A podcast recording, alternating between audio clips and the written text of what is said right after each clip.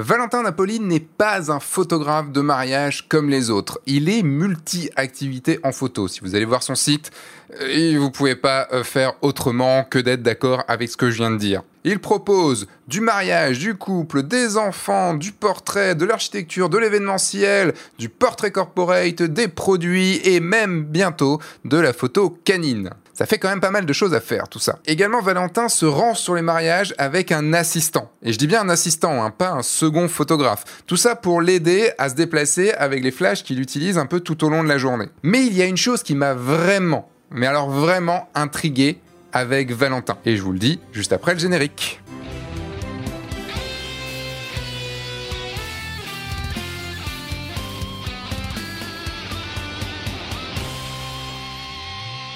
Bonjour, je suis Sébastien Roignan et vous êtes bien sur le podcast du guide du photographe de mariage, le podcast qui va vous donner les clés pour prendre votre indépendance et vivre de votre passion, la photo et plus particulièrement la photo de mariage. Et aujourd'hui, j'ai le grand plaisir, encore une fois le grand plaisir de recevoir un nouveau photographe de mariage et cette fois c'est Valentin Napoli. Alors Valentin Napoli, je ne le connaissais pas du tout, c'est une de mes élèves qui m'a donné son nom et j'ai été voir son site et comme je vous l'ai dit, il y a quelque chose qui m'a extrêmement intrigué. À part le fait qu'il vive en Loire-Atlantique, bon, entre les Bretons et les Mariligériens, parce que oui, je viens d'apprendre que les habitants de Loire-Atlantique s'appelaient les Mariligériens ou les Loirins. Voilà, ça dépend.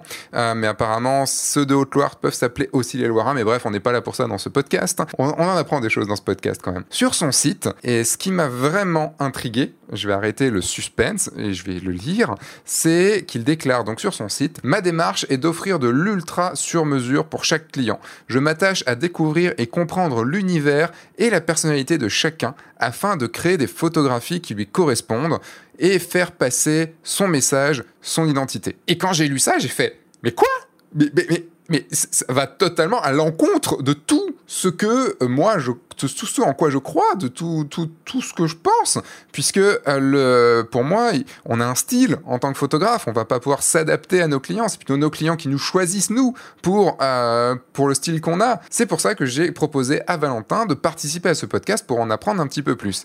Et je ne savais pas jusqu'où allait m'amener ce podcast. Parce que dans ce podcast, de quoi on va parler? On va déjà comprendre bah, comment il fait pour s'adapter à ses clients. On va forcément aborder la question de la personnalité qu'on a dans nos photos. Et également, est-ce qu'on est créatif? Est-ce qu'on est artiste? Voilà, c'est quand même un sujet qui est assez important. On va pouvoir voir aussi pourquoi il a un assistant avec lui et comment on passe de recruteur à photographe de professionnel tout en passant par développeur de jeux vidéo. Et même, on va évoquer un jeu vidéo... Hmm, un petit peu tendancieux. Et bien sûr, je vais lui poser la question du pourquoi il propose autant de prestations photos différentes. Voilà, c'est de tout ça qu'on va parler dans ce podcast. Je vous rappelle que si vous écoutez ce podcast sur n'importe quelle plateforme de podcast, et eh ben vous avez que l'audio. Par contre, si vous voulez voir Valentin, en vrai, et eh ben vous pouvez le voir directement sur YouTube, sur le YouTube du guide du photographe de mariage, puisqu'il y a la vidéo, puisque maintenant les podcasts sont filmés. Et avant de vous laisser avec l'élévateur pitch de Valentin, et eh bien moi je vous dis que vous pouvez récupérer une formation gratuite sur le comment photographier des moments vrais, comment réussir à photographier des moments vrais. Ça se passe là dans la description, vous avez un lien, c'est une formation gratuite de 7 jours. Vous pouvez vous désabonner quand vous voulez si vous n'êtes pas satisfait. C'est de, la, vidéo. Tous les jours, vous recevez une vidéo sur votre mail. Et puis, euh, puis voilà, 7 jours. Même une autre formation gratuite sur comment trouver vos premiers clients. Je vous dis ça, et ben je dis quelque chose. Voilà. Je vais maintenant bah, vous laisser avec Valentin, mais avec moi aussi, puisqu'on va discuter avec Valentin. Et puis, bah, c'est parti. On va commencer le podcast comme tous les podcasts, hein, comme tous les, autres éditions du podcast. Est-ce que tu peux me faire ton elevator pitch? Est-ce que tu sais ce que c'est déjà un elevator pitch? Oui, oui, oui. Euh, alors un elevator pitch de combien de temps tu veux? Parce Alors on, a, allez, on a quatre étages, on a, on a une quarante, cinquantaine de 40-50 secondes. Sur ton activité, euh, tu choisis si c'est ton activité de photographe total ou, de, ou juste de photographe de mariage. Donc, euh, moi, je suis photographe à la fois pour euh, pour particuliers et pour entreprises. Euh, sur la partie entreprise, j'ai quatre domaines d'intervention. Donc je fais euh, des photos d'architecture, donc que ça soit du bâtiment extérieur euh, ou du design d'intérieur. Je fais un petit peu de photos de produits. Je fais de la photo de portrait, du portrait corporate, et je fais également du reportage. Même si là cette année, enfin en tout cas les deux dernières années là, avec le, avec le Covid, le reportage c'était c'était un peu au point mort. Tu m'étonnes. Pour les particuliers, je fais bien évidemment du mariage Je fais aussi des portraits avec une dimension plus créative que sur la partie corporate. Je fais des portraits d'enfants en studio et, et je fais également de la du portrait canin. Ok. Ça fait une... Ça c'est récent, mais ça apparaît pas encore sur mon site. Euh, c'est la page devrait arriver d'ici euh, quelques jours. D'accord, parce que oui, je l'ai pas encore vu. Euh, quand j'ai fait mes petites recherches, j'ai pas, j'avais pas vu la page. Je me suis dit déjà, il y a beaucoup de choses. on, va, on va en parler. Et il y a encore en plus le, la photo canine qui arrive. Quoi. Ouais. Et quand tu dis photo canine, c'est c'est plutôt. Pardon, je te laisse finir ton élévateur pitch. Moi, je suis parti dans les discussions. Ouais, je, te, je te prends encore 20, 20, secondes pour finir, pour parler un petit peu de la partie Allez, deux étages de plus. Je pense qu'il y a, il y a une spécificité à ce que je propose sur la partie euh, wedding, euh, c'est que j'essaye de vraiment orienter mon travail euh, de manière spécifique pour les couples que j'accompagne. C'est-à-dire que ce que j'essaye de faire, c'est de passer beaucoup de temps avec eux en amont du mariage, à comprendre euh, leur personnalité, l'identité de leur couple, leur histoire, euh, leur goût. Je leur demande, voilà, je, je leur demande de mettre de, de côté des photos pendant que pendant qu'ils préparent leur mariage, en cherchant des idées de, de déco, de robes, de fleurs, et je regarde avec eux ces photos et j'essaye d'identifier ce qui leur plaît. Et, et à mon tour, lorsque le, le jour de leur mariage arrive, j'oriente mon travail de telle sorte, d'une part, qu'ils arrivent à se reconnaître sur les photos et qu'en plus, elles leur plaisent esthétiquement. Donc bien sûr, je, je peux pas abandonner complètement mon propre euh, mon propre style et mon mon œil et ce que ce qui moi me touche. Néanmoins, je vais pas privilégier les mêmes optiques, je vais pas privilégier la, même colorimétrie euh, et la même euh, logique de, de retouche. Si j'ai un couple qui est extrêmement exubérant, qui est dans l'énergie, et si j'ai un couple qui est tout dans l'intériorité, la réserve et on va dire un côté plus traditionnel. Quoi. Bah, tu, tu, fais bien, tu, ça fait partie exactement des, des, questions que je voulais te poser, des sujets que je voulais aborder avec toi. Parce que quand mhm. j'ai lu ça, euh, en fait, j'ai lu sur ton, alors je sais plus si je crois que c'est sur ton site que j'ai lu ça, que euh, que tu que ce que tu viens de dire, hein, que tu t'adaptais euh, énormément à tes à tes clients et que tu disais que tu pouvais pas forcément comme d'autres pouvaient mettre leur style, euh, leur touche, leur style artistique euh, en avant, euh, de faire les mhm. photos selon leur style. Euh, que toi, tu allais être un peu plus caméléon et donc, enfin de ce que j'ai compris, et donc euh, et donc t'adapter à ce que veulent les clients. Moi, quand j'ai lu ça, ça m'a paru un peu aberrant dans le sens mhm. où euh, je Enfin, c'est quelque chose que je prône depuis très longtemps. Hein, c'est que ça fait partie des conseils même que je donne à mes, à mes clients, c'est qu'il faut choisir son photographe pour son style, parce qu'il ne pourra jamais faire autre chose que ce qu'il s'est forgé durant des années et des années et des années à maîtriser. Donc, je voulais voir avec toi, euh, c'était jusqu'à quel point tu pouvais, euh, enfin, déjà comment ça se passe? Tu t'en as déjà un petit peu parlé, mais on, va essayer d'aller un peu plus dans le détail. C'est quoi déjà pour toi cette différence, cette notion, cette, cette, différence de notion entre, tu disais quand même garder un petit peu son style, garder un petit peu sa touche, mais quand même s'adapter. Est-ce que ça fait de toi un photographe qui qui a vraiment un style? Ou, pas Enfin, tu vois, c'est des questions qui, qui mhm. du coup, que je me pose. Hein. Je sais que cette euh, cette façon de faire que j'ai, elle est très difficile à accepter pour euh, pour des photographes qui sont bien établis et ce sentiment que que tu éprouves, c'est pas la première fois qu'on me qu'on me l'exprime. Euh, je pense que d'une part, je, je, je, je, me suis permis d'avoir cette démarche-là parce que j'avais pas du tout été formaté sur la partie photo. C'est-à-dire que je suis arrivé dans la photo, euh, ça m'est venu presque du jour au lendemain. quoi. C'est-à-dire que je me suis dit, euh, tiens, et, si j'essayais d'être photographe, pourquoi pas? Ça, c'est. Juste pour savoir, là, t'as quel âge? Là, j'ai 32 ans. Et j'ai cru voir que tu as commencé à, tu as commencé à être photographe de mariage en 2018, c'est ça? Euh, euh, début 2019. Début 2019, et tu as commencé la photo à quelle, en quelle, quelle année? À peu près au même moment. D'accord. Donc tu, on va revenir là-dessus dans ce cas-là, euh, enfin un peu plus tard. Donc ça, plus de détails. Ça veut dire que tu as, avais 28-29 ans quand tu as commencé la, quand as commencé la photo il y a 3, 3 4 ans, on va dire.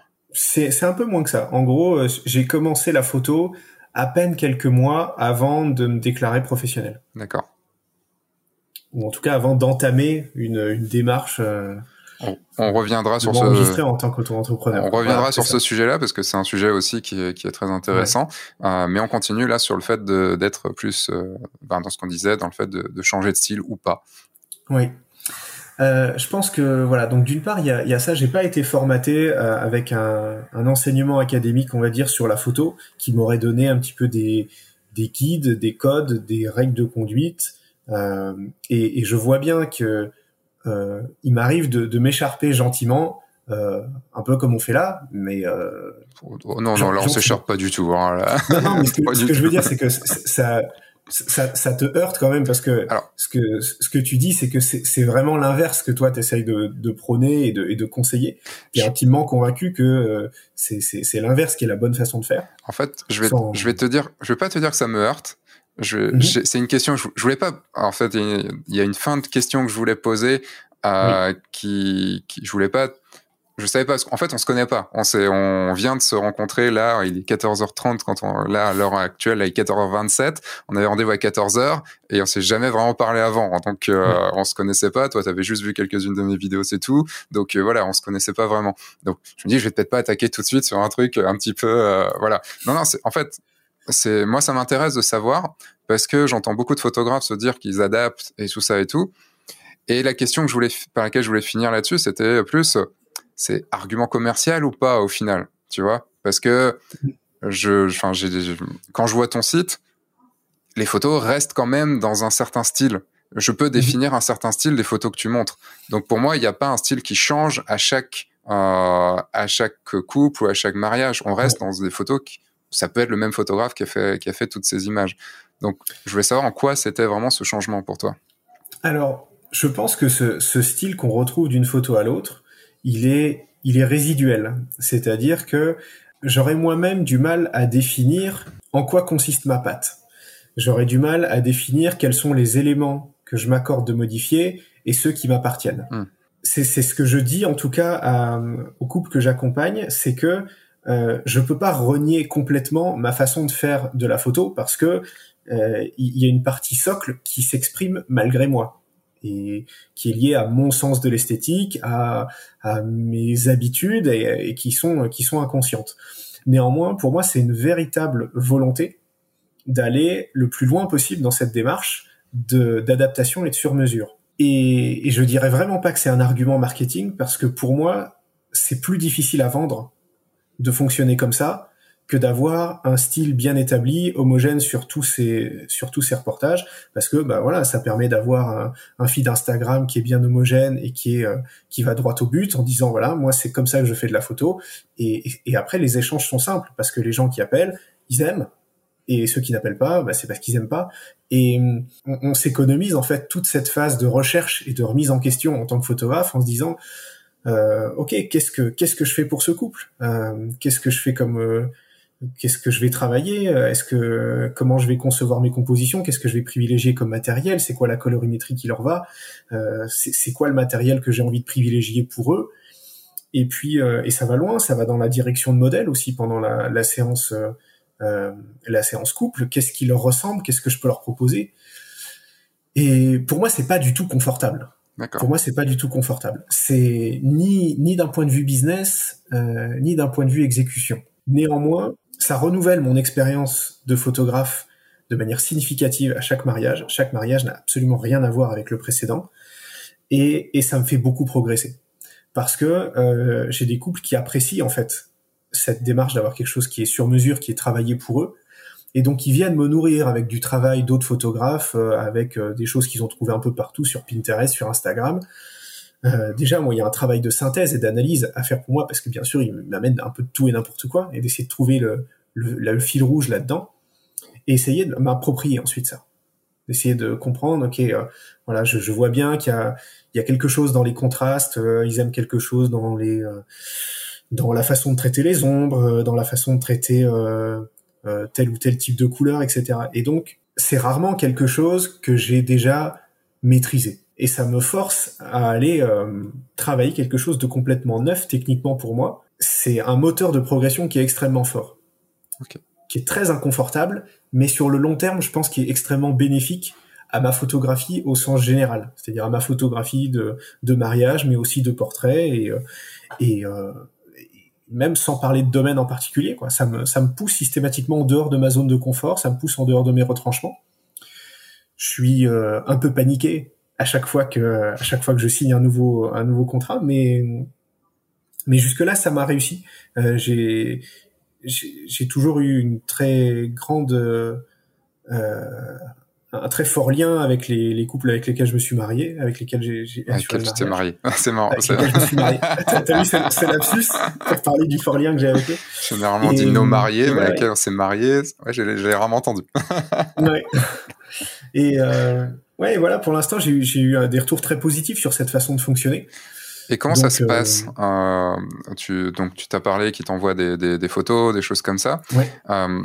Euh, je trouve que oui, la démarche en effet est pas facile, euh, puisque comme tu dis, il y a plein de, faut se réinventer, faut, enfin, il y a plein de choses comme ça. Euh, je disais un peu, alors, je disais argument commercial, mais c'était aussi un petit peu pour provoquer, bien sûr, euh, dans le sens où il faut toujours se, comment dire, se différencier. et c'est une façon aussi de se différencier en disant, voilà, euh, je vais m'adapter à vous. Euh, évidemment, là, tu dois trouver des clients qui ont envie aussi de faire la démarche, de s'investir. Euh, parce que c'est là aussi où il y a le souci, c'est ils se sont investis, il faut qu'ils s'investissent, ils ont ils ont choisi, mais là il faut encore qu'ils s'investissent en, en t'expliquant exactement tout ce qu'ils veulent, euh, ou qu'ils arrivent à t'expliquer tout ce qu'ils mhm. veulent par des biais un petit peu différents. Euh, imaginons, as souvent ça, je pense, un couple qui qui va pas réussir à mettre les mots, à mettre les, à mhm. mettre tout ça. Comment tu les drives pour arriver à avoir Alors, effectivement, il y, a, y, a, plusieurs types de couples. Euh, il y a des couples qui viennent vers moi en étant euh, content que je que je veuille vraiment m'intéresser à eux et que je veuille vraiment leur faire quelque chose de sur mesure, mais au final, ils vont pas aller très loin euh, eux-mêmes. Euh, ils vont pas s'impliquer beaucoup dans cette démarche-là. Ils, ils, vont me donner toutes les informations que je leur demande et ils vont me dire en gros ta carte blanche. Voilà, maintenant tu nous connais. Euh, Fais-nous quelque chose de bien. On a confiance en toi. Et à ce moment-là, euh, bah voilà, je, je, compose avec euh, les informations, effectivement, euh, avec ce que j'ai compris d'eux, de tout le temps que j'ai passé avec eux. Et j'ai d'autres couples qui sont très intéressants aussi, euh, qui sont des passionnés de photos. Et j'en ai de plus en plus qui viennent vers moi, justement, en me disant, tu sais, Valentin, moi, je, je suis vraiment passionné de photos. Et ils insistent là-dessus. Mhm. C'est vraiment mon truc quand je vais au musée, c'est pour voir. Quand je vais, quand je sors, quand je vais voir des expositions, c'est pour voir de la photo. Euh, moi, les grands noms que j'ai en tête, c'est c'est des noms de photographes. Moi, c'est vraiment mon truc la photo. Et donc du coup, ces gens-là, ils sont contents que je puisse euh, vraiment les faire participer euh, à l'élaboration de leur de leur photo de mariage. Ils sont plus dans euh, la réception, on va dire pure d'un service.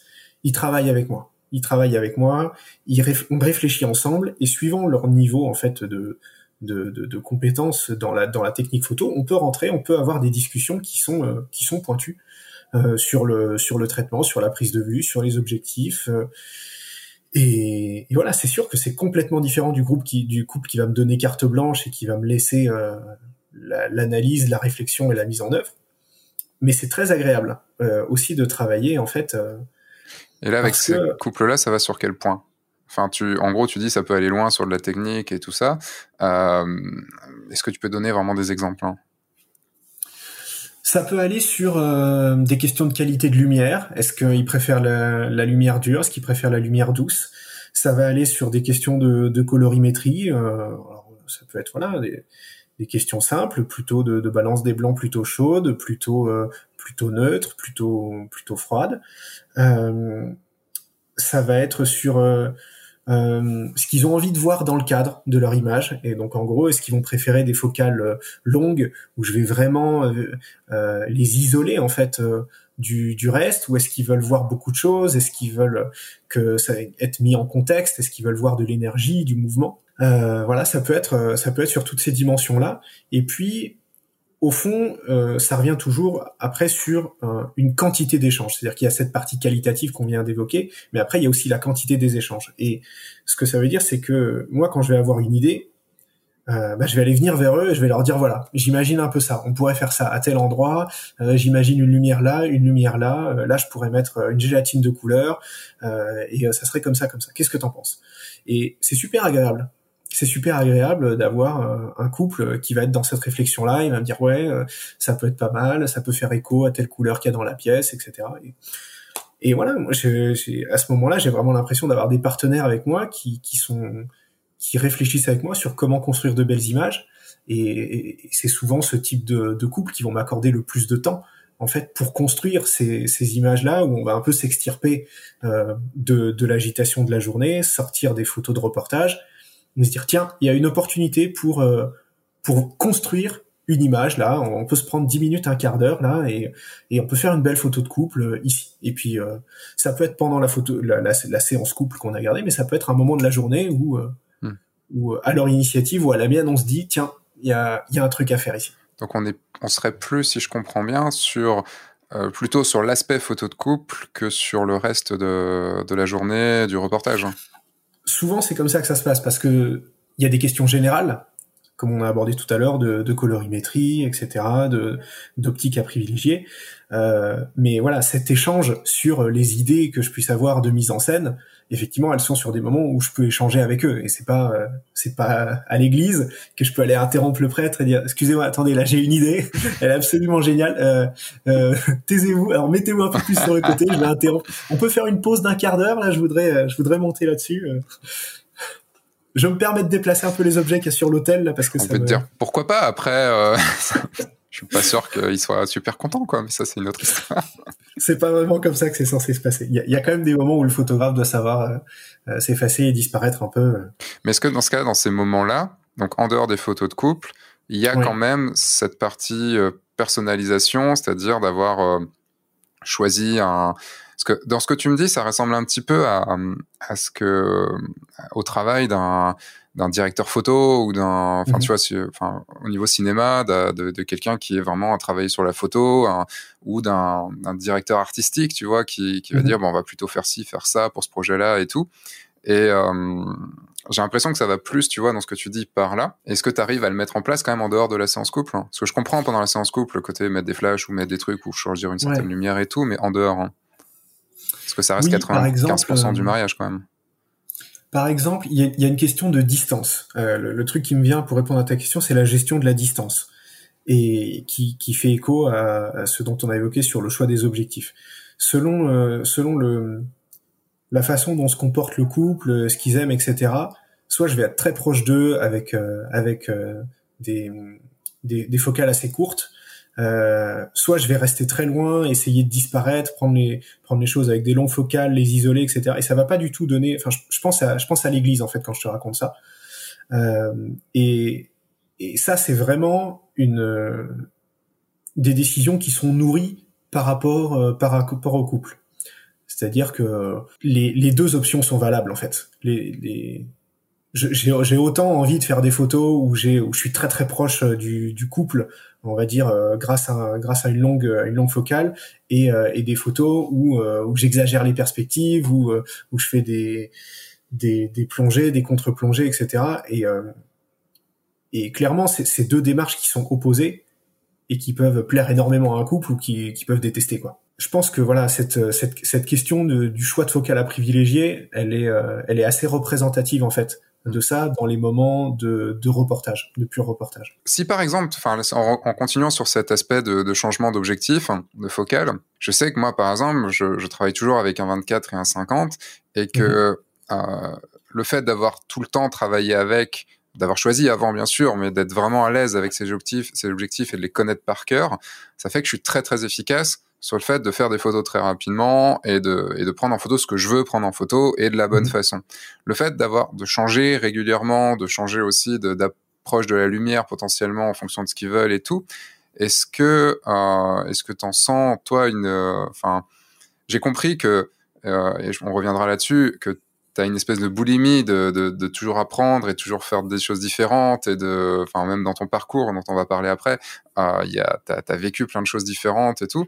Euh, mais est-ce que tu sens que ça te bride peut-être dans ton, dans, ta, dans ton évolution alors que tu me dis que, enfin moi j'aurais tendance à, me dire que ça te bride dans ta, dans la perfection de tes gestes. Et de l'autre côté, toi, tu me dis oui, mais en même temps, ça, enfin, tu me dis pas oui, mais tu me dis en même temps, ça me permet de, de, de m'ouvrir et d'apprendre plein de choses différentes. Et je l'entends tout à fait. Donc, quel est ton point de vue de, de ce côté-là? Ça dépend d'où on est dans son parcours avec la photographie. Je pense que j'aurais pas exactement le même avis dans 15 ans si je si je suis toujours photographe. Euh, je suis complètement d'accord avec toi sur le fait que c'est dans l'insistance euh, sur une technique en particulier, sur un matériel en particulier qu'on va réussir à obtenir une maîtrise euh, fine qui, qui nous permet vraiment de d'aboutir à une qualité euh, vraiment supérieure. Et en même temps, euh, moi qui suis dans la photo depuis euh, très peu de temps, en tout cas pour moi c'est pour moi c'est très peu de trois ans. Je me considère encore dans une phase euh, très exploratoire. Et il y a des effectivement des repères que j'ai pris dans lesquels je suis assez à l'aise. Il y a des objectifs avec lesquels euh, je vais spontanément travailler. Et il y en a, je pense que j'aurais jamais creusé si j'y avais pas été forcé. Euh, ce qui me vient euh, en tête en parlant de technique, et on a parlé pas mal de focale, c'est le 35 mm. J'ai beaucoup travaillé spontanément au 50 mm et avec des focales un peu plus longues. Et quand j'avais besoin d'avoir plus de choses dans le cadre, j'allais plutôt vers un 24. Et j'ai aussi un 14. Un 14 mm que j'aime euh, beaucoup, même s'il est pas simple à utiliser parce qu'il fait rentrer beaucoup de choses dans le cadre. Il faut pas être trop sur le bord non plus, quoi, du cadre. Exactement, ouais. Donc il y a plein de situations où c'est compliqué de l'utiliser. Mais, mais il a vraiment un, un truc particulier, quoi. Euh, et voilà, et il y a le 35 mm là-dedans, qui est un peu au milieu, qui pour moi euh, était une focale un peu bâtarde, et dont je comprenais pas l'intérêt. Quand je me suis procuré mon premier 35 mm, je l'ai testé, je me suis dit bon ok, euh, c'est un 50 avec euh, avec un bokeh moins intéressant, ou alors c'est un 24 dans lequel euh, on fait rentrer moins de choses. Et, il y en a qui vont hurler là, je pense. c'était mon avis euh, naïf de, de, photographe débutant qui, qui découvrait ça. Hein. Mmh. Euh, non, je comprends tout à fait. C'est plus mon avis aujourd'hui. Mais toujours est-il que euh, je savais pas quoi faire de ce de cette focale là quoi et donc bah, je l'ai posée sur mon étagère et puis je l'ai même pas emmené avec moi quoi. Voilà, j'ai eu des échanges à partir du moment où j'ai commencé à travailler avec un assistant qui lui aimait beaucoup cette focale là, j'ai eu des échanges avec lui, on a beaucoup parlé de ça et je lui ai dit mais pourquoi? Enfin, qu'est-ce que t'en fais de ce truc là et euh, il y a eu cet échange-là qui m'a nourri, que je vais pas résumer ici, parce que déjà je me rappelle pas exactement euh, dans, dans, le détail, mais je me rappelle que ça, ça, ça a piqué ma curiosité. Euh, je me rappelle que euh, j'étais tombé sur une vidéo euh, de cinéma qui parlait de qui parlait de je ne sais plus quel réalisateur qui faisait qui utilisait beaucoup le 35 mm. Alors c'est peut-être un petit peu différent dans le cadre du cinéma, mais toujours est-il que ça a fait écho au fait que moi je l'utilisais pas et que, que c'était une, une, optique intéressante et donc un peu je suis revenu dessus et il y a un couple qui euh, il y a eu plusieurs projets il y a eu un projet mariage et il y a eu d'autres projets sur lesquels voilà il s'agissait d'avoir ce juste milieu c'est euh, de pas exagérer les perspectives mais de, de, travailler le contexte de travailler les compositions et euh, et en fait, il, s'est trouvé que le 35 mm, c'était c'était une bonne occasion d'aller euh, d'aller choisir cette optique-là. Et, euh, et ça a été une révélation. Mais le résultat que j'ai obtenu là et cette optique maintenant que j'utilise régulièrement et de bon cœur et de moi-même par choix, euh, elle serait restée sur l'étagère s'il y, y avait pas eu un moment donné où j'avais été forcé de me dire ok pour aller chercher cette esthétique là qui n'est pas celle que je fais que, que je que je recherche habituellement bah il va falloir que je, je sorte de, de ma zone de confort j'utilise un matériel que je sais pas bien utiliser et, et, voilà. Et au final, ça rentre dans la panoplie des outils avec lesquels je suis à l'aise. D'accord. Et il y a plein de choses comme ça. C'est là, on est sur le sur la question de la focale, mais il y a ça aussi sur la question de la colorimétrie, sur la question des, des contrastes. Parfois, on me dit voilà, moi je voudrais des photos euh, dans des tons très chauds, euh, assez beige, assez sable, etc. Euh, ok, moi j'ai jamais fait ça, et donc euh, bah, je vais essayer de de regarder, de comprendre ça. Et quand je dis que j'ai jamais fait ça, ça, ça veut pas dire que ça m'intéresse pas. Ça veut dire que un jour, je suis tombé sur ce type de photo, j'ai essayé, et le rendu que j'ai eu, il était très laid, et donc j'ai arrêté. Je me suis dit, ok, bah ça, je sais pas faire, c'est pas mon truc, quoi.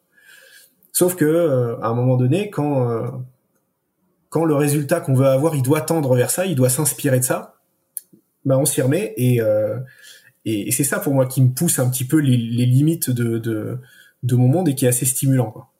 Et, ton goût à toi dans, dans, dans tout ça? Parce qu'on on a, euh, on, a tous des goûts, qu'ils soient bons ou mauvais, ça c'est une autre mhm. histoire, mais on a tous des goûts, on a tous, comme tu disais, enfin, t'as essayé un truc, t'as trouvé ça lait, donc c'est que t'as eu un goût pour, t'as eu un, du coup, un mhm. goût du lait pour ça, quoi.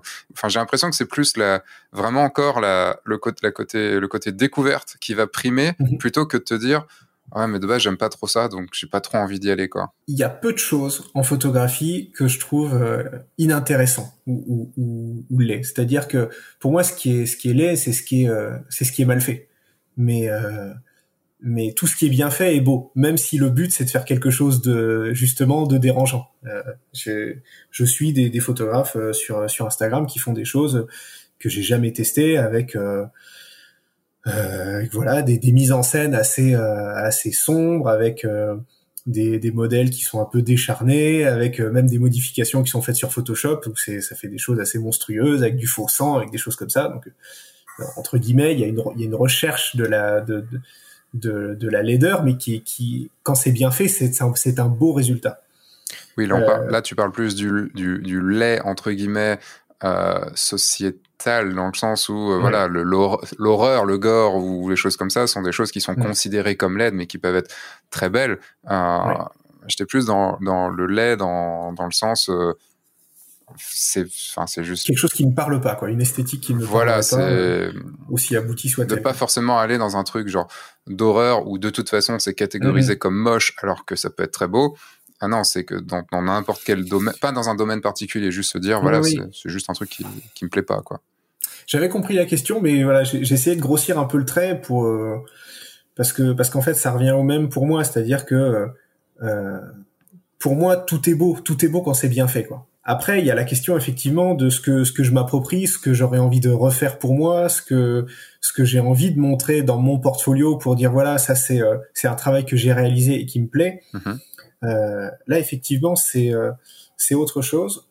Je pense que ça, c'est en train de se mettre en place au fur et à mesure et de manière inconsciente. Pour l'instant, ça reste euh, ça reste très mouvant.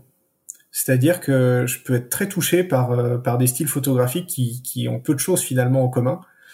Et et je crois que quelque part l'incapacité à faire ce, ce, choix entre cette chose me plaît plus que celle autre, cette autre, euh, est en partie à la racine de, de, mon positionnement.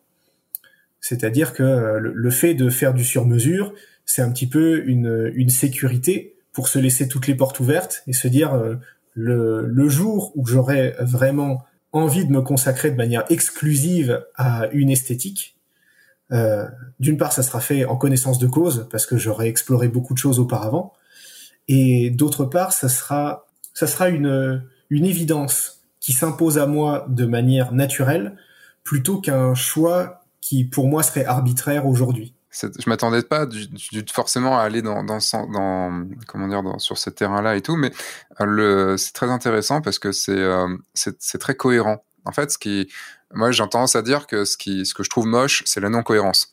Et, euh, mmh. et je serais, je, je pense que j'irais titiller beaucoup plus si je te sentais non cohérent. Et, euh, et je te sens cohérent parce que d'un côté, tu vois, tu as, un côté de toi qui paraît très sûr de toi, et de l'autre côté, dans ce que tu dis, et dans, dans tes actes, enfin en tout cas dans, les actes que tu dis, il y a un côté, voilà, je ne sais pas, et je sais que je ne sais pas. Et euh, je ne sais pas ce que j'aime vraiment, je ne sais pas sur quoi j'aimerais vraiment me consacrer, mais j'ai quand même conscience qu'un jour, peut-être, il y aura quelque chose qui va vraiment me botter et sur lequel je vais me consacrer. Et, euh, et, donc, tu as fabriqué autour de toi, enfin, tu as fabriqué ton, ton activité, tu as modelé ton activité pour proposer quelque chose qui va à l'encontre un petit peu de, enfin, la personnalisation. On est tous à personnaliser un petit peu notre travail par rapport à nos clients, bien sûr, mais ça va généralement plus sur euh, les, photos qu'on va faire, parce qu'on va faire des photos genre plutôt proches parce qu'il y a telle personne et telle personne qui sont très proches ou choses comme ça. Et on va pas aller sur le terrain de la spécialisation, enfin de la spécification de des, des, tons plus chauds, des tons plus froids, tel focal et tout ça, parce qu'on a notre façon de notre façon de faire. En tout cas, quand on est oui, quand on a un petit peu de bouteille et qu'on sait un peu vers, euh, qu'on est un peu plus de, comment dire, qu'on est un peu plus assuré sur nos choix. Et, euh, et ce que je trouve génial, c'est que tu, tu te laisses cette marge, tu te laisses ce champ libre, mais tout en se disant bien, voilà, c'est, ça me permet de découvrir, ça, c'est un terrain de jeu. Enfin, je vois ça comme ça. Tu vois, c'est un, Mhm. terrain de jeu. En plus, je le fais en- de façon pro, donc c'est cool parce que ça me donne des obligations parce que tu- je suis obligé de le faire. Exactement. Ça me rapporte de l'argent aussi, donc c'est cool aussi. Enfin, fait un métier et euh, et donc j'essaye. Le, donc ça, je trouve ça extrêmement cohérent et, et bravo pour euh, pour du coup avoir cette cohérence parce que c'est, je pense que beaucoup de gens n'arriveraient pas à l'expliquer ainsi euh, et avoir ce recul aussi sur sur ce que tu sur ta façon de faire quoi.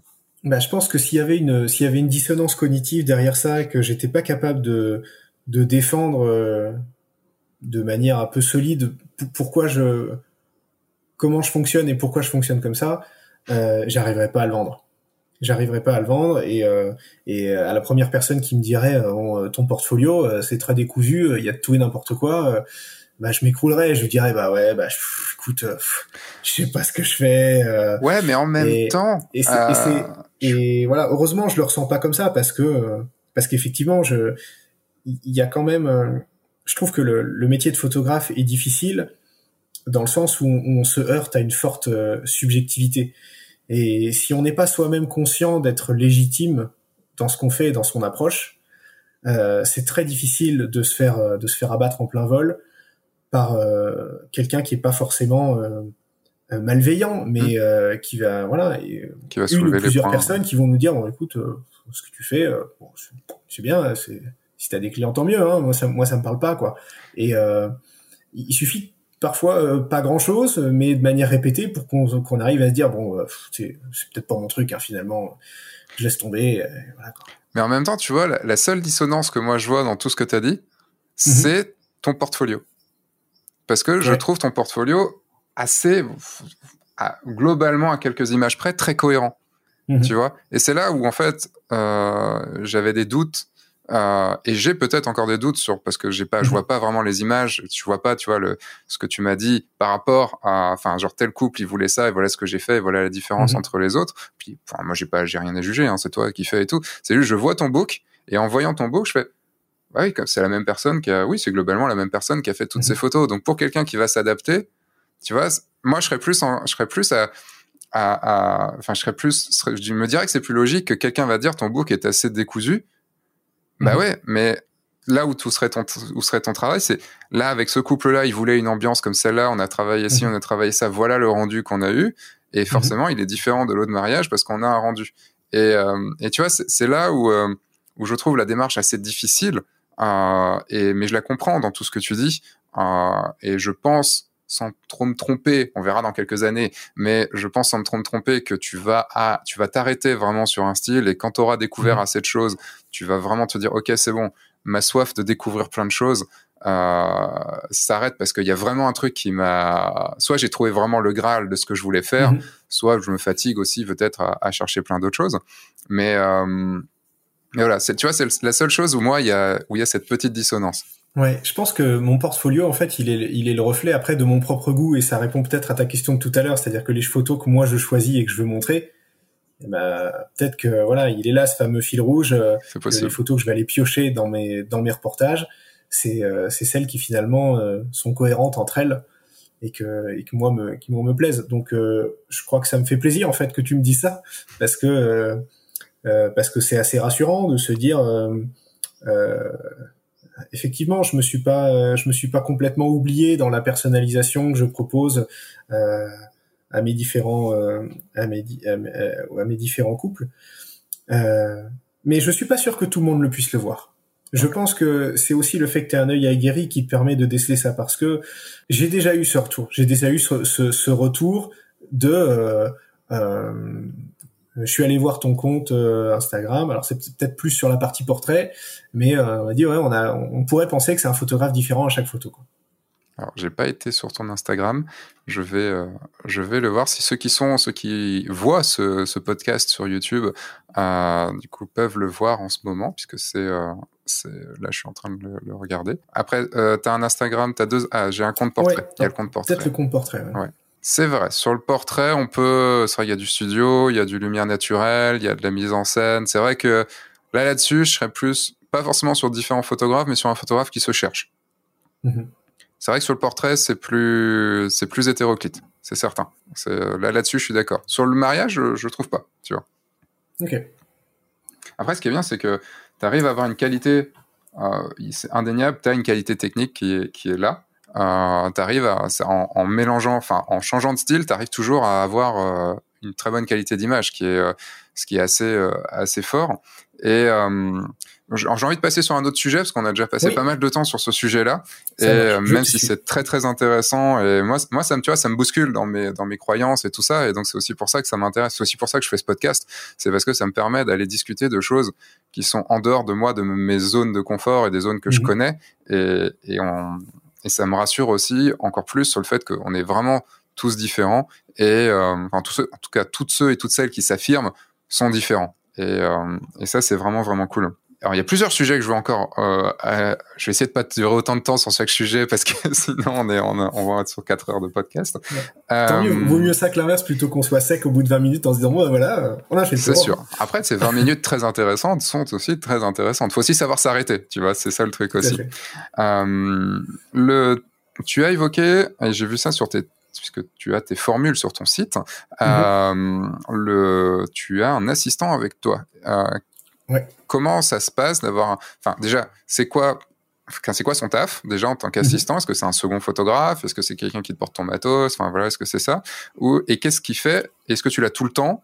Comment ça se passe? En gros, c'est quoi d'avoir un assistant sur un mariage? Alors, c'est un assistant euh, qui ne prend pas de photos. C'est pas un second shooter. Ok. Euh, c'est pas un second shooter parce que euh, parce que je, je, crois que j'ai envie de rester l'unique auteur de l'histoire du début euh, à la fin du mariage.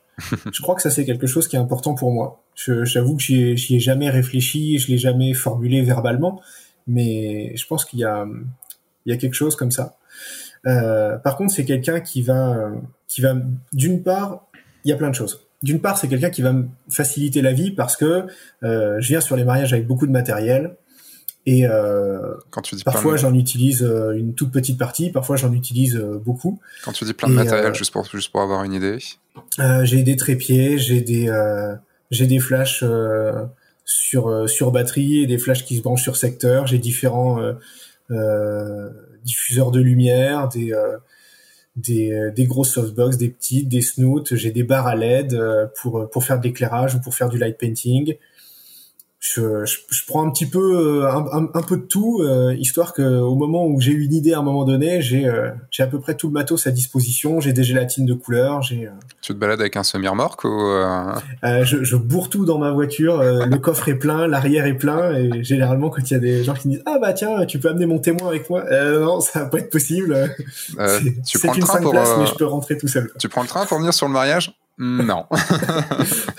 Alors voilà, du coup, effectivement, je voyage un peu plus léger euh, sur euh, quand je dois prendre le train. mais euh, mais j'essaye la, plupart du temps de, pouvoir y aller en voiture, quoi. Hmm. donc, pour cette raison-là, quoi. Donc l'assistant, il te permet donc d'avoir ton matos.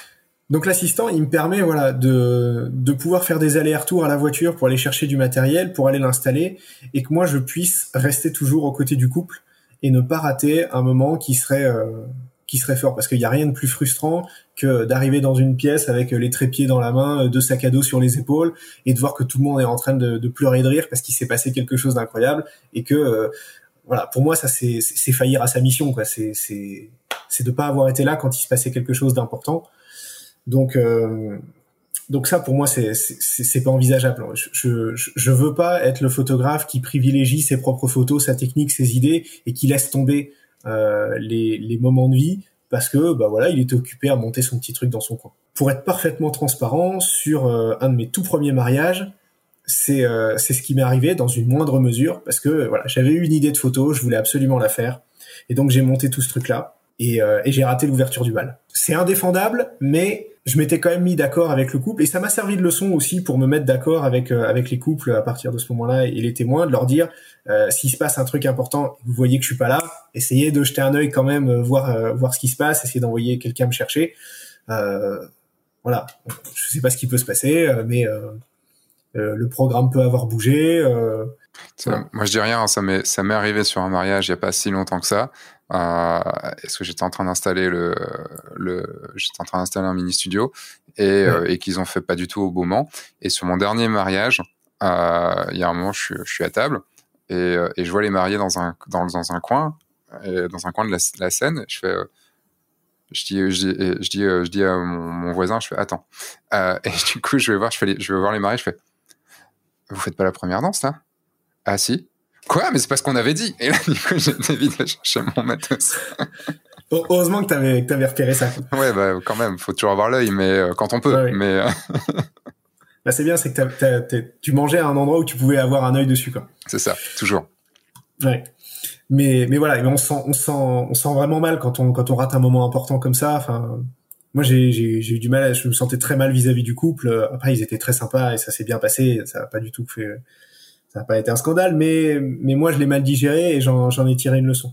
Hmm. Et donc voilà, je pense que c'est c'est ça que je veux éviter aussi avec la présence de mon assistant, c'est que euh, quand j'ai des idées folles de photos, que ça nécessite de la mise en place, qu'il faut ranger une pièce, qu'il faut aller chercher du matos, euh, j'ai quelqu'un qui peut s'occuper de ça pendant que pendant que moi je reste toujours un œil sur les mariés quoi. D'accord. Ça c'est la première chose. Il y a aussi la possibilité de de même si toute cette mise en place elle était juste à côté des mariés que ça me permettait de garder un œil sur eux. Euh, il y a des choses qui prennent du temps euh, et, et le, timing est serré. Et parfois, c'est pas forcément la mise en place qui est serrée, c'est le l'enchaînement. C'est-à-dire que, admettons que je mette tout ça en place pendant euh, euh, la préparation, le maquillage de la mariée, pour aller faire des jolis portraits d'elle euh, après avec sa mère, etc. Sauf qu'une fois qu'on arrête les portraits, généralement, le timing est assez serré et on bouge et on va vite à la mairie et, euh, et on est toujours en retard de 5-10 minutes. Voilà. Sauf que moi, à ce moment-là, si je suis tout seul, il faut que je range tout. Il faut que je replie mes box, il faut que je range mes flashs, il faut que je euh, range les trépieds. Et euh, du coup, si, si, si je fais ça moi-même, euh, j'arrive à la mairie, les gens ont commencé à rentrer ou sont sur le point de rentrer et de, mon côté, je suis rien n'est prêt quoi. Je, vais être dans la panique, euh, je vais faire les photos de l'entrée un petit peu à l'arrache et donc euh, moi je veux je veux éviter ces moments de, de, de course et de panique où j'ai plus le temps de réfléchir, de me poser des questions parce que voilà parce que c'est c'est ah pas comme ça qu'on a qu'on a des bonnes photos de manière certaine. Hmm. On a toujours des bonnes surprises, on a toujours des heureux accidents, mais je veux pas compter sur les heureux accidents pour pour livrer mes photos. C'est quoi le truc le plus, le plus barge en termes de. Enfin, ou plutôt le, plus, truc le plus gros en termes d'organisation comme ça? Tu as genre d'idées folles que tu as pu avoir et qui t'a demandé vraiment d'installer quelque chose hein, pour, pour, donner une idée? Euh, eh ben, Il y a la photo qui m'a fait rater l'ouverture de balle. D'accord. euh, où en fait, ce que je voulais, c'était. Euh, c'était finalement pas grand chose, mais euh, à, l'époque où, où j'ai eu cette idée, c'était beaucoup pour moi en tout cas. C'était euh, il y avait un feu d'artifice qui devait être tiré pour les mariés. Mhm.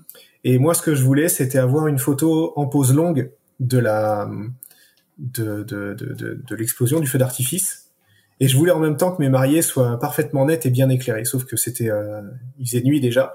Et donc du coup, j'avais installé, euh, j'avais installé mon flash euh, sur trépied, dirigé vers les mariés. Et donc euh, et je les avais positionnés à un endroit précis. J'avais estimé euh, au doigt mouillé la hauteur à laquelle allait avoir le truc pour pouvoir préparer mon cadre. Mhm. Et, euh, et, voilà, donc il fallait que j'ai mon, que mon appareil sur un trépied, il fallait que j'ai l'éclairage, il fallait que les, il fallait que le temps d'exposition soit ni trop long ni trop court, que l'éclairage soit soit soit suffisant. Et donc ça demandait quand même une, une minutie sur la mise en place, surtout que j'étais seul et donc que je faisais je faisais les tests en mettant euh, en mettant le, déclencheur, le retardateur sur mon boîtier pour aller mettre à la place que j'avais prévu démarrer pour faire les tests, pour vérifier qu'au moment où, ça, où eux seraient là, ils seraient bien éclairés et j'aurais ce que, ce que je veux dans le cadre.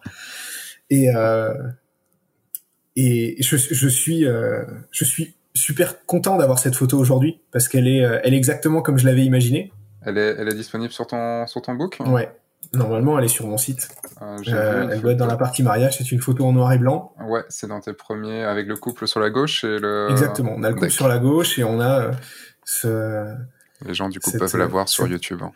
Cette grosse étincelle sur le côté. Et voilà, c'est le genre de photo qui est quand même pas facile à. Enfin, que je trouve qui est pas facile à avoir lors d'un mariage parce que parce que ça nécessite euh, ça nécessite une mise en place précise et seul c'est compliqué. Hmm. Seul c'était compliqué et c'est pour faire ce type de photo là que j'ai ressenti le besoin d'avoir un assistant.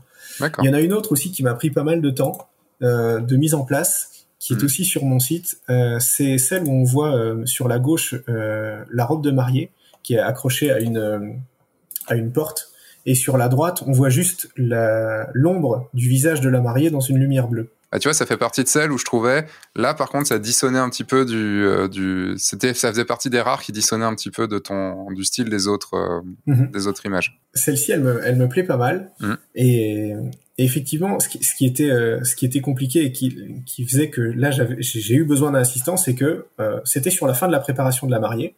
J'avais déjà fait quelques photos d'elle en train de, de se faire maquiller. J'avais déjà pris quelques portraits avec sa mère, avec sa sœur, etc. Et je savais qu'en gros, elle allait terminer, euh, elle allait terminer le maquillage. On allait avoir cinq minutes de battement et encore en, en rognant un peu sur euh, sur le planning et qu'après il, il, faudrait qu'on fonce pour la cérémonie. Hmm. Et donc, euh, donc là avec mon assistant, voilà, je, je lui ai dit voilà, j'ai cette idée en tête, va chercher tout le matos, voici ce qu'on va faire, etc. Moi, je continue à prendre quelques photos. Il commence à installer et euh, et, et, on s'est grouillé de faire la photo euh, après, euh, une fois que la mariée était prête. pas facile à sortir, plus difficile que ce que je m'étais imaginé, pour avoir une ombre bien nette, pour pas que pour pour que l'éclairage soit soit bien, que que ça rentre dans le cadre avec avec la, la, focale que je voulais parce qu'en fait toute la pièce c'était la pièce de préparation donc tout était en bazar il y avait il y avait des affaires partout et je voulais pas avoir ça sur la photo le mur était pas aussi lisse que ce que ce que je voulais et voilà, il y avait pas d'autres pièces qui pouvaient s'y prêter. Donc fallait faire avec ce qu'on avait. Et au moment où, j'ai dit OK, c'est bon. Euh, je l'ai, j'ai la photo. Là tout le monde part et sauf que le euh, tout, tout cette espèce de mini studio qu'on a mis en place euh, euh, reste là. Et donc là heureusement, j'ai mon assistant, je lui dis écoute, voici les clés de la voiture. Euh, tu ranges tout. Moi, je prends les clés de la tienne. Je, je me barre à la à la cérémonie. On se retrouve là-bas et tu gères. Et ça, ça marche que ça marche que quand on a, quand on a, quand on a un assistant qui est dédié à ça et en mm. qui on a une pleine confiance aussi, parce que euh, parce qu'il a les clés de ma voiture et il a tout, il a la moitié de mon matos de studio, donc. Euh, donc c'est toujours la même personne qui vient? C'est toujours la même personne qui vient euh, dans la mesure du possible. Mm-hmm. C'est-à-dire que c'est, ça, en fait, dans mon offre, je vends la présence de mon assistant comme une option en expliquant euh, quel est l'intérêt de l'avoir. Euh, il y a des couples qui euh, ne peuvent pas se le permettre dans, dans leur budget ou qui n'ont pas été sensibles à mes arguments. Mhm. dans ces cas-là, j'essaye d'avoir quand même quelqu'un avec moi que je propose aux mariés à titre gratuit. Et souvent, ce sont des photographes amateurs ou des, des modèles qui veulent voir un petit peu l'envers du décor que j'emmène avec moi, avec qui j'ai déjà shooté, que en qui j'ai un minimum confiance, parce que euh, voilà, j'ai pas envie qu'il se, pique des trucs euh, sur sur l'endroit. On sait jamais hein, ce qui peut se passer. c'est quand même des gens que je connais. du fait d'amener des gens avec nous, on a quand même la responsabilité de. Enfin, s'ils nous volent un truc, ça c'est à nous, on s'en fout. Enfin, on s'en fout. C'est à nous, c'est nous qui gérons. Mais s'ils volent un truc ou s'ils dégradent ou s'ils une mauvaise ouais. mettent une mauvaise ambiance sur le mariage, là par contre, c'est sur mmh. nous ça. Enfin, c'est notre responsabilité. C'est sur nous que ça retombe, effectivement. Donc c'est quand même des gens que que je connais. Euh, mais euh, l'assistant que je prends habituellement et que je vends, c'est un photographe professionnel. Ok. Qui m'assiste. Et donc c'est ça qui me permet, euh, qui me permet de lui dire, voilà, j'ai cette idée-là, et en 30 secondes, euh, il sait, il sait installer le matériel, il sait régler les flashs, etc. Et donc ça me fait gagner un temps précieux. Hmm. Et euh, aussi, l'intérêt de l'assistant pour moi, il est dans le dans l'échange. C'est-à-dire que parfois, je, et assez souvent, je lui montre une photo, je lui dis regarde, j'ai fait ça. C'est c'est pas mal, mais c'est pas aussi bien que ce que j'aurais aimé faire. Hmm. Qu'est-ce que t'en penses? Et juste quelqu'un qui est, qui est là, qui a un regard éclairé, qui dit, euh, bah, je sais pas, peut-être euh, peut-être la hauteur de prise de vue, peut-être en plongée, peut-être en contre-plongée. Et souvent, en fait, euh, même s'il met pas le doigt exactement dessus, il le met pas loin parce que parce qu'il a un regard aussi et, et, souvent ça fait tilt et tu dis mais t'as raison hmm. ou tu dis non c'est pas ça mais euh, t'as mis le doigt dessus c'est c'est juste que c'est pas le bon endroit je suis trop près je suis trop loin ou, et euh, et la puissance de l'échange, elle, elle, est incroyable. Ça marche si tu as quelqu'un vraiment que tu connais et qui, euh, enfin, qui, tu, qui te connaît aussi pour, euh, pour savoir aussi vers quoi tu as envie d'aller. Bah, tu vois, je, je suis pas, je suis pas sûr de ça. Je pense que ça, c'est quelque chose que tu peux trouver chez à peu près n'importe qui. Euh, qui, euh, qui s'intéresse de près ou de loin à de la photo. Il faut quand même avoir la confiance en cette personne et que la personne sache aussi Enfin, il faut ça, faut quand même que cette personne soit, faut qu'elle soit honnête et il faut qu'elle sache aussi dans quel sens tu veux à peu près aller parce que euh, on revient sur les histoires de goût, de, de mhm. et de, de style et tout ça. Si euh, tu vois, moi qui essaye d'avoir des choses un peu vivantes et raconter une histoire, si j'ai quelqu'un qui mhm. vient avec moi et qui est plutôt sur le côté extrêmement posé, euh, mhm. extrêmement discret, euh, il va normalement pas avoir les mêmes, euh, enfin, il va pas aller dans la même direction que moi, quoi. Eh ben, je suis, je suis pas, je suis pas convaincu de ça, parce que souvent, quelqu'un qui vient te dire exactement l'inverse de ce que tu essayes de, de, faire, ça te, ça, ça, toi, ça te fait émerger, ça te fait verbaliser ce que toi tu veux vraiment. Hmm. Et en le verbalisant, c'est là que ça devient euh, évident ce qui n'est pas cohérent avec ce que tu essaies de faire, avec ce que tu as sous les yeux.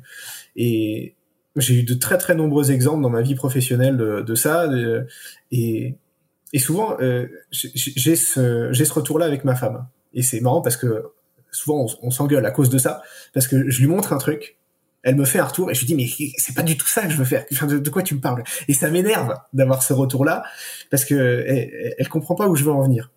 Parce que je lui ai pas expliqué, hein, c'est pas de sa faute. Hein, c'est bah non, non, c'est juste que je suis pareil, hein, t'inquiète. c'est comme c'est ma femme, je prends je prends aucune pincette, je lui montre le truc, je lui donne aucun contexte et je lui dis voilà euh, j'ai fait ça, c'est pas bien et elle me sort un truc et forcément c'est elle peut pas savoir ce que ce que j'essaie de faire. Et le fait de m'énerver, de dire mais non, mais ce que je veux c'est ça, ce qui est important c'est ça, ce qui ça c'est pas important, ça je m'en moque. Ce qui est vraiment important c'est ça, c'est ça. Et le, fait de le dire, bah ça y est, j'ai répondu à mes questions. Au final, c'est vraiment ce travail de verbalisation qui est important. Je sais pas si tu si, si tu connais la technique du petit canard dans l'informatique. Euh, Est-ce que tu as déjà remarqué qu'il y a des informaticiens parfois qui ont un petit canard ou une petite peluche à côté de leur PC euh, non. Enfin, oui, enfin, oui, mais je savais pas que c'était un truc spécifique, quoi. C'est pas seulement c'était comme toi avec un Pikachu euh, à un endroit, quoi, pour décorer, quoi. c'est pas seulement décoratif. C'est un peu une légende, mais, mais en vrai, ça marche. La technique du petit canard, c'est que quand un, quand un développeur, par exemple, a un bug et euh, il n'arrive pas à la résoudre, en fait, souvent, il va trouver la réponse à sa question en expliquant son problème à quelqu'un. Donc, dans l'idéal, il a vraiment quelqu'un qui, qui va aller voir un de ses collègues en disant voilà, euh, je veux que ma je veux que ma fonctionnalité elle fasse ça ça ça j'ai codé le truc comme ça voici l'architecture là et c'est ça que le résultat souvent en expliquant en expliquant son code étape par étape au bout d'un moment euh, on se rend compte en, lisant la ligne et en expliquant ce qu'on veut faire, on se... ah mais c'est là, c'est mm. c'est à cet endroit-là que ça marche pas parce que ça fait pas ce que je suis en train de dire. Le petit canard, il sert à ça. Il, il sert à se dire qu'en fait, t'as pas besoin vraiment de quelqu'un qui te répond. T'as besoin de quelqu'un à qui expliquer, à qui verbaliser. On peut dire que le, petit canard, c'est un psychanalyste, quoi. C'est un peu ça. C'est euh, il, va t'aider à trouver la réponse toute seule parce que parce que voilà parce que tu te forces à verbaliser. Hmm. Et et je trouve aussi ça euh, je trouve aussi ça dans mon assistant. C'est pas seulement quelqu'un euh, qui est là pour porter du matériel.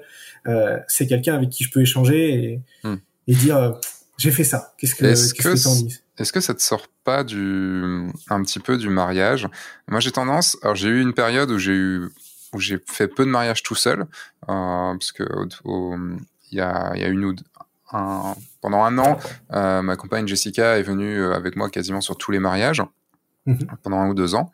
Euh, et bon, maintenant qu'elle a pris son envol et qu'elle fait ses propres mariages et tout ça, c'est bon. Maintenant, maintenant, elle peut plus venir sur les miens parce qu'elle a des mariages. Et, et c'est vrai que pendant un, pendant un moment, j'ai eu pas mal de, de seconds. Là, c'était vraiment un, second photographe avec moi. Mhm. et, et en fait, je me ça me sortait un petit peu du mariage. Le fait d'aller avec quelqu'un que je connais sur un mariage, mhm. bah, c'est comme le fait de voyager à deux. Tu vas aller moins à la rencontre des gens que si tu es tout seul. Mhm. J'ai rarement voyagé tout seul, mais quand j'ai voyagé tout seul, j'ai été beaucoup plus vers les gens que euh, si j'avais quelqu'un ou que si je voyageais mhm. avec Jess ou avec quelqu'un d'autre euh, pour parce que euh, ben, tu partages avec cette personne et pas avec les personnes qui sont là. Et donc il y a des moments où je me suis senti ouais mais le mariage j'ai moins profité, enfin moins je me suis moins intégré parce que j'avais cette personne. Alors que il y a des moments, enfin voilà, où je me dis non, je veux faire des mariages tout seul parce que c'est là où je suis vraiment pleinement avec les gens. Après, moi, j'ai une façon de faire sur mes mariages où je suis un petit peu le meilleur ami des mariés, donc je suis très mhm. impliqué, je suis pas du tout en retrait du mariage, je suis vraiment dans le mhm. mariage. Donc c'est aussi, ça va aussi avec. Euh, est-ce que toi là, ça, le fait de discuter avec ton assistant, de gérer des choses et tout, t'as pas des fois quand même ce sentiment que ça te sort un petit peu du mariage? Euh, J'en pense deux choses. La première, c'est que euh, je pense qu'il y a des moments qui se prêtent à cet échange-là et d'autres qui ne s'y prêtent pas. Hmm. Euh, il y a des moments de creux où euh, où on est un petit peu séparé des mariés de toute façon. Euh, je pense à je pense à la cérémonie par exemple où, où on n'est pas là debout à côté d'eux et c'est des moments où en fait on va prendre un peu de recul. Ces moments s'étalant dans la durée, c'est des bons moments pour pour ressortir de ça et d'aller d'aller montrer deux trois photos à son assistant et dire voilà regarde j'ai cet angle de vue, euh, je trouve qu'il est pas mal, il est intéressant, on voit ça, ça, ça, mais j'ai l'impression qu'il manque un truc. Et on a le temps de discuter parce que on peut entre guillemets reprendre un peu la même photo de, de, de la situation, etc. Deux minutes plus tard, euh, en, ayant cet avis éclairé en plus. Ça, c'est pour les moments en fait qui sont un peu plus un peu plus lents. Et pour les moments qui sont dans le vif de l'action, bah, soit effectivement ça se ça, ça s'y prête pas et cet échange n'a pas lieu. Euh, soit l'échange a lieu, mais pas parce que c'est moi en fait qui me retire de, de du, du, trio avec les mariés, euh, mais c'est plutôt parce que je, j'inclus mon assistant dedans et je lui dis euh, viens regarde euh, regarde on a fait cette photo là euh, qu'est-ce que t'en penses? Moi je, je le vois pas comme je le vois pas comme une petite main je, je le vois comme quelqu'un qui est qui est là qui est mon alter ego sur le, sur le mariage et donc donc souvent souvent c'est ce que j'essaye de faire qui est une question qui ne qui est un problème à résoudre ou pas en fait. J'essaye de l'amener avec avec les mariés et et, et, on forme un groupe on forme un groupe on est ensemble donc donc non j'ai jamais ressenti que ça m'éloignait ou que ça m'empêchait de de d'avoir euh, cette relation un petit peu fusionnelle d'un jour avec euh, avec les gens du mariage. D'accord. Au contraire, peut-être. Peut-être que cet effet euh, de, de, de pouvoir s'en sortir pour y rentrer davantage, euh, elle, est bénéfique. Enfin, moi, je le ressens comme ça. D'accord, très bien. Euh, on va passer maintenant sur euh, le troisième point euh, qui va nous prendre, je pense, encore un peu de temps. C'est ton parcours professionnel. Parce qu'on mhm. a eu quelques indications là, des petites bribes que tu as mis un peu, un peu partout. donc, tu es arrivé dans, dans la photo donc en 2018. Ouais, fin 2018. Tu, tu, nous as teasé avec le fait que tu t'es enregistré genre quelques mois après avoir découvert découvert la photo. est-ce que tu peux nous est-ce que tu peux nous faire un rapide point sur ton parcours, parce que tu as, un parcours assez... Euh, bah, en même temps, beaucoup de photographes ont des parcours atypiques dans le sens où euh, personne, quasiment personne n'a fait des études de photo vraiment. Mhm. qu'est-ce que donc qu'est-ce que t'étais avant d'être photographe? Moi, j'ai fait des études de management dans une école de commerce. Après avoir fait un parcours scientifique, je suis sorti de cette école de commerce. J'ai fait d'abord du du recrutement. J'étais dans un cabinet de recrutement, une petite start-up qui venait de se lancer, donc donc voilà, une, aventure entrepreneuriale. Suite à ça, euh, je suis rentré dans le monde de l'informatique. Mhm. Euh, en étant chez un éditeur de logiciels, j'ai été, euh, j'ai abouti en étant directeur marketing et communication. Et en plus de ça, avec un des associés, on a fondé un cycle de conférences, toujours dans l'IT. C'est une des occasions, une des deux raisons qui m'ont fait travailler avec des photographes. La première, c'était mon propre mariage en 2018 qui m'a fait découvrir un petit peu ce que c'était que la, la, la vie d'un photographe qui travaille pour des particuliers. Et ce cycle de conférences m'a fait travailler avec des vidéastes, des photographes qui venaient euh, immortaliser les conférences qu'on organisait. Et là, j'ai vu euh, la, partie, euh, le derrière du, du rideau, côté plutôt côté pro. Je me suis aperçu que c'était à chaque fois des gens avec qui j'avais beaucoup en commun, avec qui j'aimais beaucoup discuter, euh, qui j'ai noué des, des liens d'amitié assez rapides et assez forts, sachant que voilà, il, faut il faut peut-être que je mette un peu de contexte. Euh, ma vie professionnelle sur le plan marketing, etc., c'était pas celle qui me nourrissait le plus euh, intellectuellement. C'est pas celle dans laquelle je m'épanouissais. Euh, c'était c'était un métier que j'aimais j'aimais bien et je, m'y plaisais. Néanmoins, toutes mes soirées et tous mes week-ends étaient dédiés à faire des choses créatives. Euh, essentiellement de la composition musicale pour des pour des projets de jeux vidéo ou de ou de courts métrages ou de longs métrages euh, je développais aussi des jeux vidéo avec euh, une petite équipe internationale que j'avais montée avec des gens qui étaient aux États-Unis, au Japon, un peu partout en Europe. Jeux vidéo qu'on a, auxquels on a pu jouer? Non. Ah. A, priori, a priori, non. Euh, un secteur de niche. C'était quoi? En fait, je travaillais sur un jeu vidéo érotique. Et donc, disons que j'ai dissocié mon identité de, de, game designer, de développeur dans ce milieu-là, de mon identité euh, on va dire euh, pro et de la vie de tous les jours quoi. Au cas où. Non pas que j'ai euh, honte d'avoir fait ça, c'est super intéressant et c'est un marché en plus qui est très intéressant pour les, les développeurs et les game designers amateurs puisque euh, tout le succès d'un jeu ne repose pas uniquement dans euh, son niveau de finition, son niveau de qualité de graphisme, sa, son, sa stabilité technique. Euh, on peut se permettre d'être un peu plus amateur euh, parce que voilà, le public il trouve son compte aussi pour d'autres raisons. Et, euh, et c'est c'est un, une expérience qui m'a permis de voilà de découvrir ce métier-là de l'intérieur et d'avoir vraiment une communauté derrière, d'avoir des rentrées d'argent euh, euh sans être euh, sans être vraiment comment dire irréprochable techniquement sur sur la qualité de la réalisation. Faudra que tu me donnes le titre. Hein. C'est pas pour moi, c'est pour un ami. Ça marche. Donc, euh, donc voilà, en gros, je développais des jeux vidéo, je faisais de la musique, euh, euh, j'avais commencé à écrire aussi des petites nouvelles, mhm. et et, et la photo est arrivée là-dessus aussi, mais de sans, sans ambition particulière quoi. La raison en fait de, de, de l'achat de mon appareil photo, c'était que je m'étais dit tous mes loisirs, ils, se font en intérieur. C'est-à-dire, je suis là à faire du code le soir, je suis là à faire de la musique sur mon sur mon Cubase, sur mon piano. Euh, j'ai besoin d'un truc qui me fasse un peu prendre l'air, qui me fasse bouger et qui, qui me fasse arrêter d'être assis sur ma chaise. Quoi. Et bam, la photo, 60% du temps derrière son ordinateur. c'est ça. Mais à cette époque-là, euh, euh, c'était pas vraiment. Euh, je prenais mes photos en JPEG. J'avais pas spécialement l'intention de faire du traitement derrière. J'y allais pour le plaisir des prises de vue, pour travailler mon œil, pour euh, pour avoir une raison de me balader et d'aller dehors. Hmm. Euh, et en fait, ce qui s'est passé, ce qui a accéléré en fait ma, ma mon évolution professionnelle, c'est que ma femme a commencé à me dire, tu sais, ça serait bien qu'on ait un bébé toutes mes copines ont un bébé, nous on n'a pas de bébé, pourquoi on n'a pas de bébé? Moi je veux un bébé, euh, on va avoir 30 ans, on n'a pas de bébé, tout le monde a des bébés, les bébés, les bébés, les bébés. Bon, ok, j'ai l'impression que l'horloge biologique là, elle est, euh, elle est en train de sonner. ouais, elle est en train de sonner fort. Et, et, donc je me suis dit voilà, comment ça va se passer? Si je garde mon boulot actuel euh, euh de, de, directeur marketing. T'étais à Paris, c'est ça? J'étais à Paris, ouais. je vais rentrer le soir, il sera comme d'habitude, il sera euh, au moins 20 heures. Euh, qu'est-ce que je vais faire en rentrant? Est-ce que je vais pouvoir dire à tout le monde non non écoutez euh, me parlez pas chère petite famille papa a du travail il va faire de la musique il va faire du code voilà. Et ça pour moi c'était pas possible parce que bah, si, si, on fait des enfants enfin c'est pour c'est pour les aimer c'est pour s'en occuper c'est pas pour les ignorer. Je pense pas que ma femme aurait été très contente d'avoir un mari qui la laisse s'occuper de tout. Euh, et, euh, et, voilà, en fait, ce, ce temps que j'avais de d'épanouissement, on va dire euh, intellectuel, artistique et créatif, qui était euh, en partie sur mes soirs et mes week-ends, euh, il allait disparaître.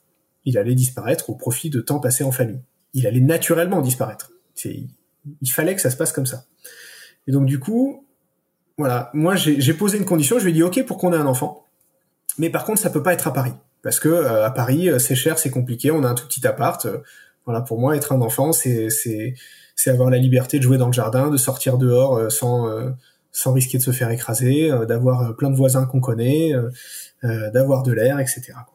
Donc je lui dis, il faut qu'on déménage à la campagne. Et j'ai profité de ce déménagement pour me, me poser la question, me dire, ok, est-ce que je reprends un boulot ou est-ce que j'essaye d'utiliser le, le, temps de chômage que j'ai de ma rupture conventionnelle pour essayer de faire marcher une des activités qui me fait, qui me tient vraiment à cœur. Euh, le problème, c'est que un peu comme les styles de photo, entre la musique, l'écriture, le développement et la photo, je me suis retrouvé euh, incapable de choisir. Et je me suis dit, bah écoute, euh, encore une fois, comme comme comme pour le style, la réponse est en moi et juste, elle va se manifester d'elle-même. Et donc j'ai pas choisi. Je me suis dit, bah voilà, je suis au chômage, j'ai toutes mes journées devant moi, je peux faire ce que je veux. faisons ce que je veux. Hmm. Et je me suis retrouvé à faire 80% euh, du, du temps à faire de la photo, à, à me former sur le sujet, euh, plus qu'à faire autre chose. Et donc voilà, j'avais eu la réponse à ma question. J'avais dans mon entourage plusieurs personnes qui étaient photographes professionnels, donc ça me permettait aussi euh, d'avoir un chemin un peu plus tracé que celui de celui d'écrivain, celui de compositeur de musique. Donc je pense que ça a aussi contribué à, à, cadrer ça et à le faire avancer rapidement. Et puis les premiers les premières missions arrivant, bah voilà, j'étais lancé, j'étais sur le tapis roulant et le, le, le choix s'est fait de lui-même. D'accord. Alors j'ai pas complètement abandonné les autres pistes, euh, notamment celle de la musique. Je pense que mon plus grand rêve reste euh, d'être un jour euh, compositeur okay. professionnel, mais j'ai pas senti que c'était le bon moment pour ça. J'ai pas senti que j'étais prêt techniquement et j'ai pas senti que. Enfin voilà, je, je pense que c'est contrairement à la photo, c'est un métier où on peut pas se présenter par la petite porte et et, progresser doucement à, son rythme parce que l'offre est beaucoup plus, euh, la demande est beaucoup plus restreinte. Hum. Et donc du coup, euh, quand il y a un projet, bah c'est, il va à ceux qui savent faire quoi, et ceux qui qui sont là à découvrir. Euh, bah, c'est pas vers eux qu'on va qu'on va confier quoi que ce soit quoi. Et tu arrives à y passer du temps alors que enfin quand même le métier de photographe ça prend du coup tu l'as eu ton, cet enfant?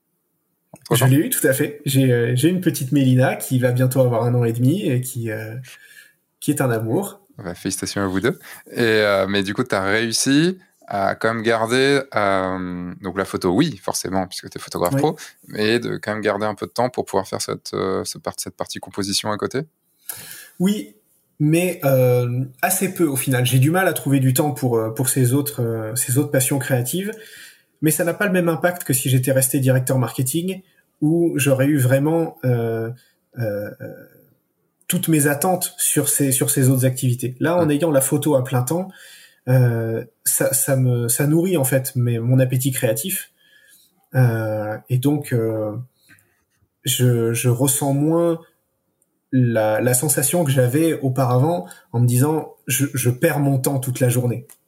Euh, quand j'étais dans mon ancien boulot. Non pas que ça me plaisait pas, mais j'avais la sensation que euh, le temps que j'avais sur Terre à être en vie, il était vraiment valorisé quand j'étais en famille avec les gens que j'aime et quand je faisais, quand je m'exprimais d'une manière ou d'une autre. Hmm. Et, et, ça, je, je l'avais pas, je l'avais pas dans mon travail. Tu parles de t'exprimer d'une façon ou d'une autre. Euh, tu as parlé beaucoup de, de, de, de, de créer, d'avoir des, des passions créatives. Euh, Est-ce que tu te considères plus comme un créatif ou plus comme un artiste? Je me pose la question en t'écoutant, euh, j'arrive pas, j'arrive pas à savoir euh, si tu, tu es dans le créatif pour t'exprimer, pour avoir, pour parler d'une vision du monde, pour voilà, ou pour juste créer des choses tu vois enfin quand je dis juste c'est pas c'est pas euh, péjoratif hein, c'est euh, mm-hmm. c'est est-ce que tu ce que dans dans parce que moi par exemple quand je me suis mis à la photo euh, c'est pas l'aspect technique de la photo qui m'a intéressé c'est mm-hmm. enfin j'avais trouvé parce que j'avais je m'étais mis à la peinture je m'étais mis à l'écriture je m'étais mis à plein de trucs euh, au dessin enfin plein de trucs avant Sauf la musique, la musique, je suis une grosse merde dedans, je ne comprends absolument rien, donc euh, donc j'ai préféré arrêter. Le, il y a des fois, il faut savoir arrêter, tu vois, il faut mhm. savoir prendre du recul et se dire là, c'est bon, je suis mauvais, ça sert à rien. Et euh, là, ce qui m'a, avant de devenir pro, euh, ça a été toute une toute plein d'étapes dans ma vie. Il y a vraiment eu ce truc de ok, j'ai enfin réussi, tu vois, à sortir quelque chose de moi, à exprimer mhm. des choses qui étaient en moi et aller foutre sur papier, enfin là du coup foutre sur des, des pixels ou enfin sur mhm. des tirages et tout. Euh, c'est pour moi en fait un si je dois me définir en tant que en tant que en tant que photographe avant tout, c'est photographe, auteur, artiste, euh, parce mhm. que c'est euh, j'ai besoin de ça pour vivre, tu vois. J'ai besoin de, de, mhm. de, ça pour m'exprimer. J'ai besoin de m'exprimer pour pas que ça, ça reste à l'intérieur et que ça pourrisse. Euh, avant d'être prestataire de mariage, avant d'être formateur, avant tout ça. Toi, comment tu, tu te placerais, euh, si, tu as envie de te placer, bien sûr, hein, euh, c'est juste une question qui me venait comme ça. C'est une question que je me suis jamais posée, en, tout cas pas en ces termes-là. À, quelle définition tu raccroches euh, les termes créatifs et artistes?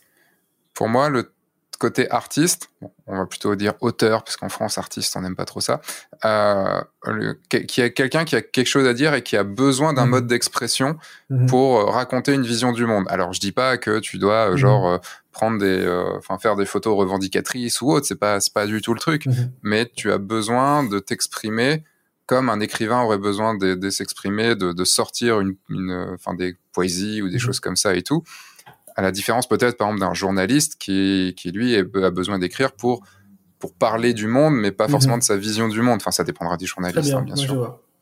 je vois. Je pense que euh, je pense que les deux dimensions sont présentes. Euh, je je vois pas ça de manière euh, binaire et exclusive.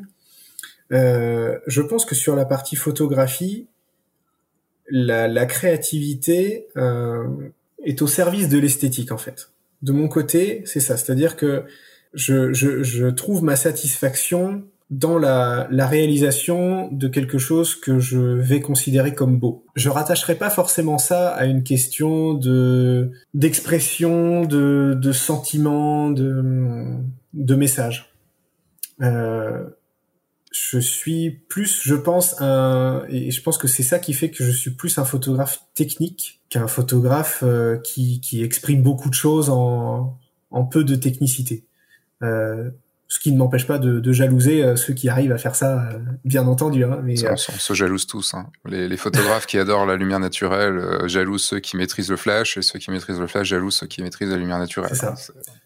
Ouais, je, je, suis plutôt, je suis plutôt jaloux en fait de, de, de ces gens qui voilà qui prennent des, des, des photos toutes simples d'eux dans leur appart près d'une fenêtre avec avec la lumière du soleil, qui arrivent à jouer avec les ombres et voilà qui font des choses voilà où il y a une vraie ambiance avec euh, avec quelque chose de tout simple quoi avec euh, voilà les ondes débattant sur le sur le visage et qui et on et on ressent euh, l'intensité du moment. Voilà c'est quelque chose que moi je si on me demande pas je vais pas aller faire ce type de photo. Hmm. euh, à l'inverse je pense que l'équilibre est différent sur la partie musicale.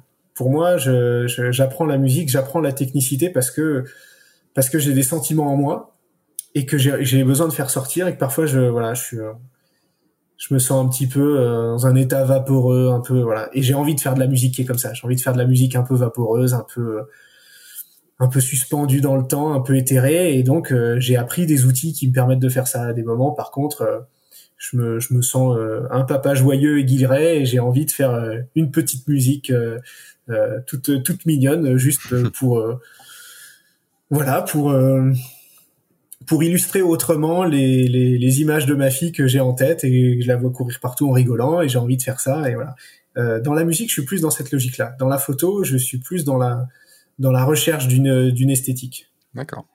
Est-ce que ça répond à ta question Je suis pas certain, mais ça, si, enfin, c'est globalement ce que j'avais ressenti par rapport à tout ce que tu avais pu dire et la façon dont tu parles de la photo et la façon dont tu parles de la photo est très différente de la façon dont tu, tu as un peu parlé de, de la composition musicale. Mhm. et j'ai ressenti que la composition musicale allait plus te faire vibrer que mhm. euh, que la photo. En tout cas l'aspect émotionnel de, de, la musique te faisait plus vibrer.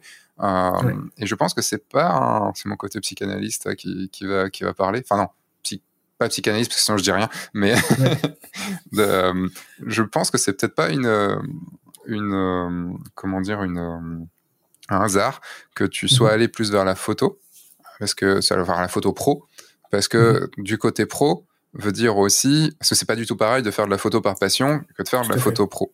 Et, mmh. euh, et c'est une très bonne transition sur la, une question dont on voulait, euh, enfin, tu voulais parler avec moi et, euh, et je voulais aussi parler avec toi, puisque on l'a dit au tout début, tu fais de la photo pro, mais tu fais pas mal de types de photo pro. Rien que sur mmh ton site, je, je, reviens sur ton site, le, il y a donc des onglets particuliers, un onglet particulier, un onglet professionnel. Et mhm. dans l'onglet particulier, on a couple, enfant, mariage, portrait. Et dans l'onglet professionnel, on a architecture, événementiel, portrait, produit, en mhm. rajoutant sur le particulier le côté canin qui va, mhm. qui va arriver. Donc, ce qui fait quand même neuf domaines euh, différents. Bon, ok, le côté couple, enfant, mariage, portrait, c'est assez, on va dire que c'est assez classique dans la vie d'un photographe. Ça se rejoint. Faire un peu de professionnel, ok, mais entre professionnel, archi, événementiel, produit et portrait, c'est extrêmement différent. Mm. Donc, euh, toi qui as été euh, directeur marketing, qui a fait des, des, études, on va dire, plus quand même tournées société, tournées entreprise que tournées mm-hmm. euh, créatif, la, une des règles de base, c'est normalement, c'est se spécialiser. Pour euh, parce que faire trop de choses, c'est disperser nos efforts et, euh, et, donc disperser les résultats. Toi, tu as choisi de vraiment te diversifier dans tout l'aspect photo. Enfin, tu t'es spécialisé dans la mhm. photo. Déjà, c'est quand même une spécialisation. Mais dans la photo, tu as, as, décidé de te diversifier. Est-ce que c'était un... J'ai déjà, je pense, un peu ma réponse par rapport à tout ce que tu as dit, mais est-ce que c'était un choix? Est-ce que c'était une, une, obligation de ta part? T'as pas su choisir? Enfin, voilà, comment... Euh... Pour... Et pourquoi? Ça Il y, a plusieurs choses. Déjà, j'ai envie de rebondir sur le fait que tu dis euh, la, la, la, règle d'or, en gros, c'est la spécialisation. Je pense que il y a, y a autant de règles d'or que de que d'angle de vue. C'est-à-dire que moi, je peux, je peux, je peux aborder ça sous l'angle vraiment euh, purement, euh, purement entreprise, purement factuel, et de dire la règle d'or dans une entreprise, c'est la diversification. Comme ça, si tu as un produit qui marche pas, là, t'en as toujours, euh, t'en as toujours d'autres qui fonctionnent. Et oui, j'aurais raison, j'aurais autant raison et, euh, et, et, en fait l'un n'empêche pas l'autre. Dépend à quel euh, moment. Je dirais que dans un premier temps, pour moi, c'est la règle d'or de la spécialisation et mhm. ensuite c'est la règle d'or de la diversification.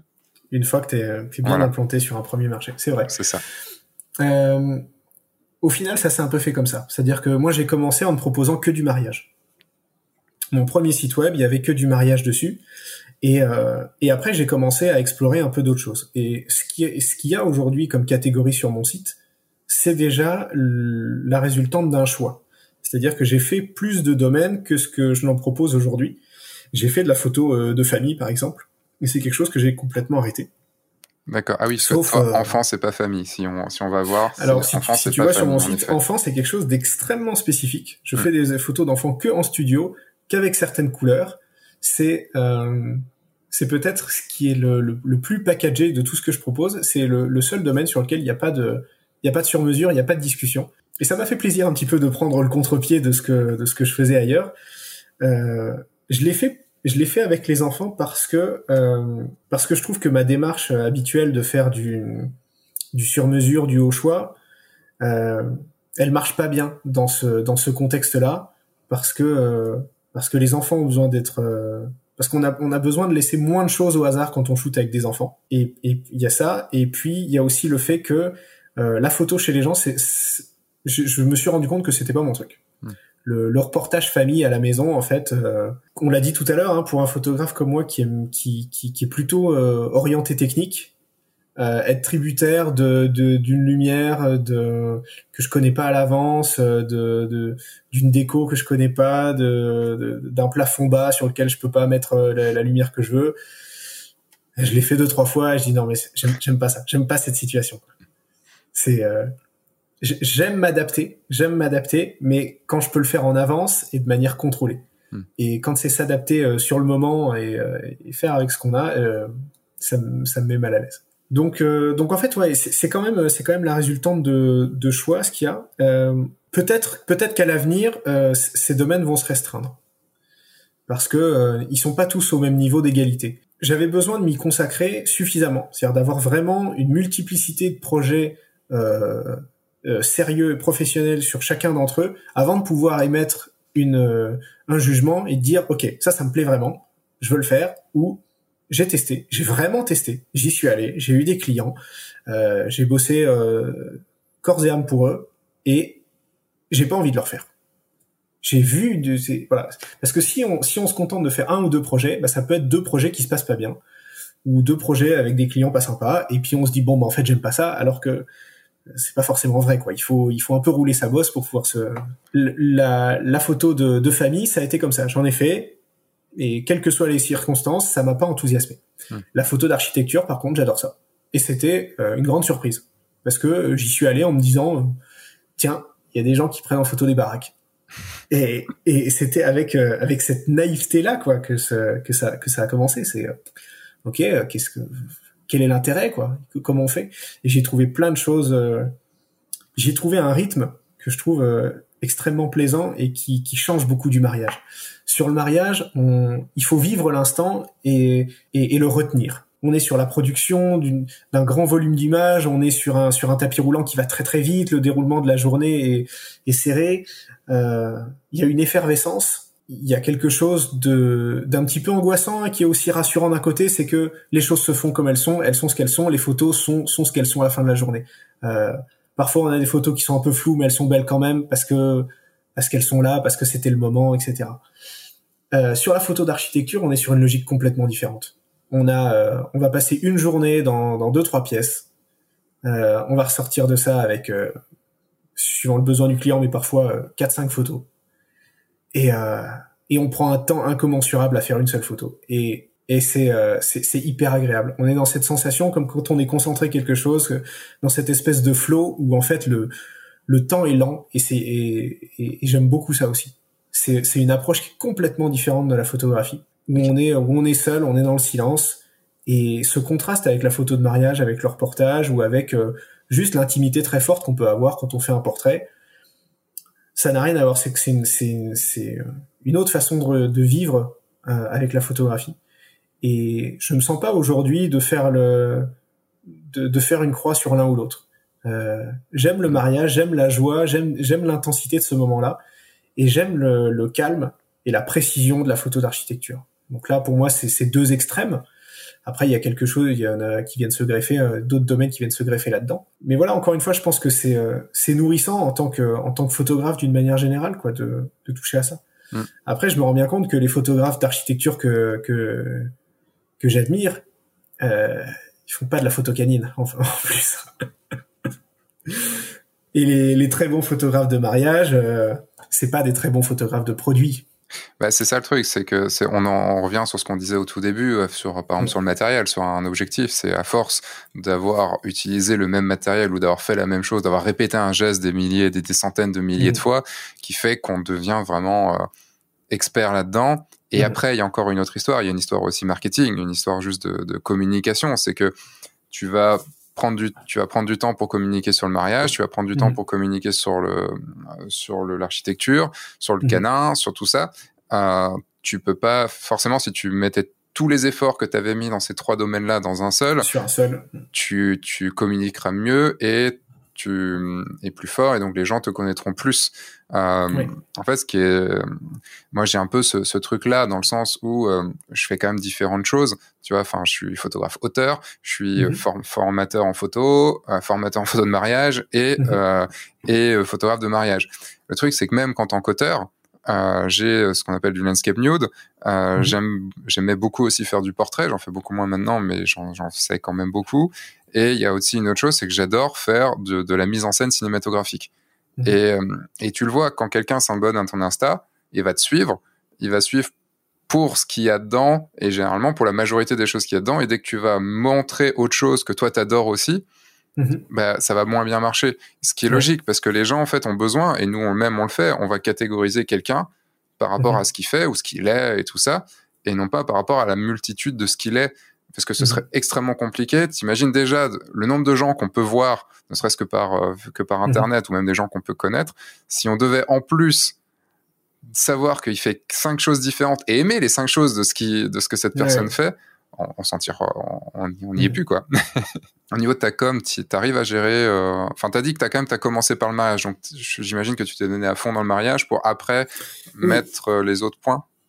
Oui, j'ai attendu que le, le disons que l'activité mariage soit établie et que euh, il y, ait, il y ait de l'entrant en permanence pour euh, pour pouvoir me consacrer à autre chose. Mhm. Après, voilà, il y a des choses parfois je, je mets en place et euh, euh, et, je, et je j'investis pas forcément en communication dessus le temps de, de finir de. En fait, l'idée derrière tout ça, je pense que c'est c'est ça qui est important, c'est que cette multiplicité, en fait, elle aujourd'hui dans dans là où j'en suis dans mon parcours avec la photographie, elle elle m'enrichit parce qu'en fait, elle me permet de prendre du recul sur un domaine et de revenir avec euh, déjà avec envie parce que j'ai arrêté de faire ça, j'ai fait autre chose et ça me fait plaisir d'y revenir et elle me permet d'y revenir avec un regard neuf, avec euh, des outils et des techniques différentes. Potentiellement 90% ne- n'y seront pas adaptés, mais 10% 10% peuvent l'être. Mm. Et et ça, ça, ça me fait vraiment progresser. C'est vraiment les deux, les deux choses qui me font progresser sur chaque domaine. C'est que comme j'ai de la variété, euh, je suis jamais lassé. C'est-à-dire que quand je, fais, euh, j'enchaîne, euh, euh, je passe d'un mariage à des photos d'architecture, à un peu de produits, à des portraits. Ça me fait toujours plaisir après quand je refais un mariage parce que tiens, ça fait, ça fait un moment que j'en ai pas fait et, c'était vachement bien la dernière fois et je suis content. Et c'est pas pareil que de, faire ça et d'enchaîner euh, 12 mariages de suite parce que on n'a pas la même fraîcheur Euh, d'un moment.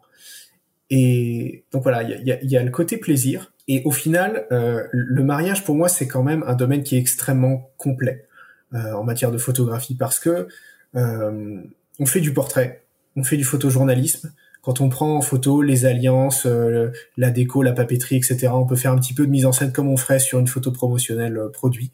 Quand on va sur les lieux, on peut avoir envie de faire d'utiliser ces techniques qu'on utilise en photo d'architecture. Euh, et, et voilà, je pense que tout- toutes ces compétences-là, au final, elles sont, elles sont bénéfiques et euh, elles profitent à ma pratique de la photo de mariage. Donc pour moi, c'est pas incohérent, si tu veux, d'avoir tout ça. Ah non, c'est Bah, loin on- d'être incohérent, ça c'est sûr. On peut parler du portrait canin, si tu veux. hein. Ça, je, je- je suis prêt à faire la, la blague moi-même Ça- là-dessus. peut arriver, hein, euh, j'ai déjà shooté des chiens euh, ou des chats hein, sur des mariages, hein, donc euh, des animaux, euh, il y en a, hein, donc euh, ça peut le faire aussi. En, en vrai, j'ai déjà utilisé des techniques euh, de prise de vue que j'utilise sur le portrait canin pour des mariages, pour shooter, euh, pour shooter des enfants. D'accord. en faisant à peu près euh, la même chose, en me mettant très très bas, couché au sol, et en les faisant courir vers moi, comme on peut faire avec des chiens. Pour, Hmm. voilà. Et ça, ça rend, ça rend, ça rend super bien. Ça, Bah ça oui. marche très bien aussi. Et j'aurais pas eu cette idée si j'avais pas, euh, euh, si j'avais pas fait du portrait canin avant.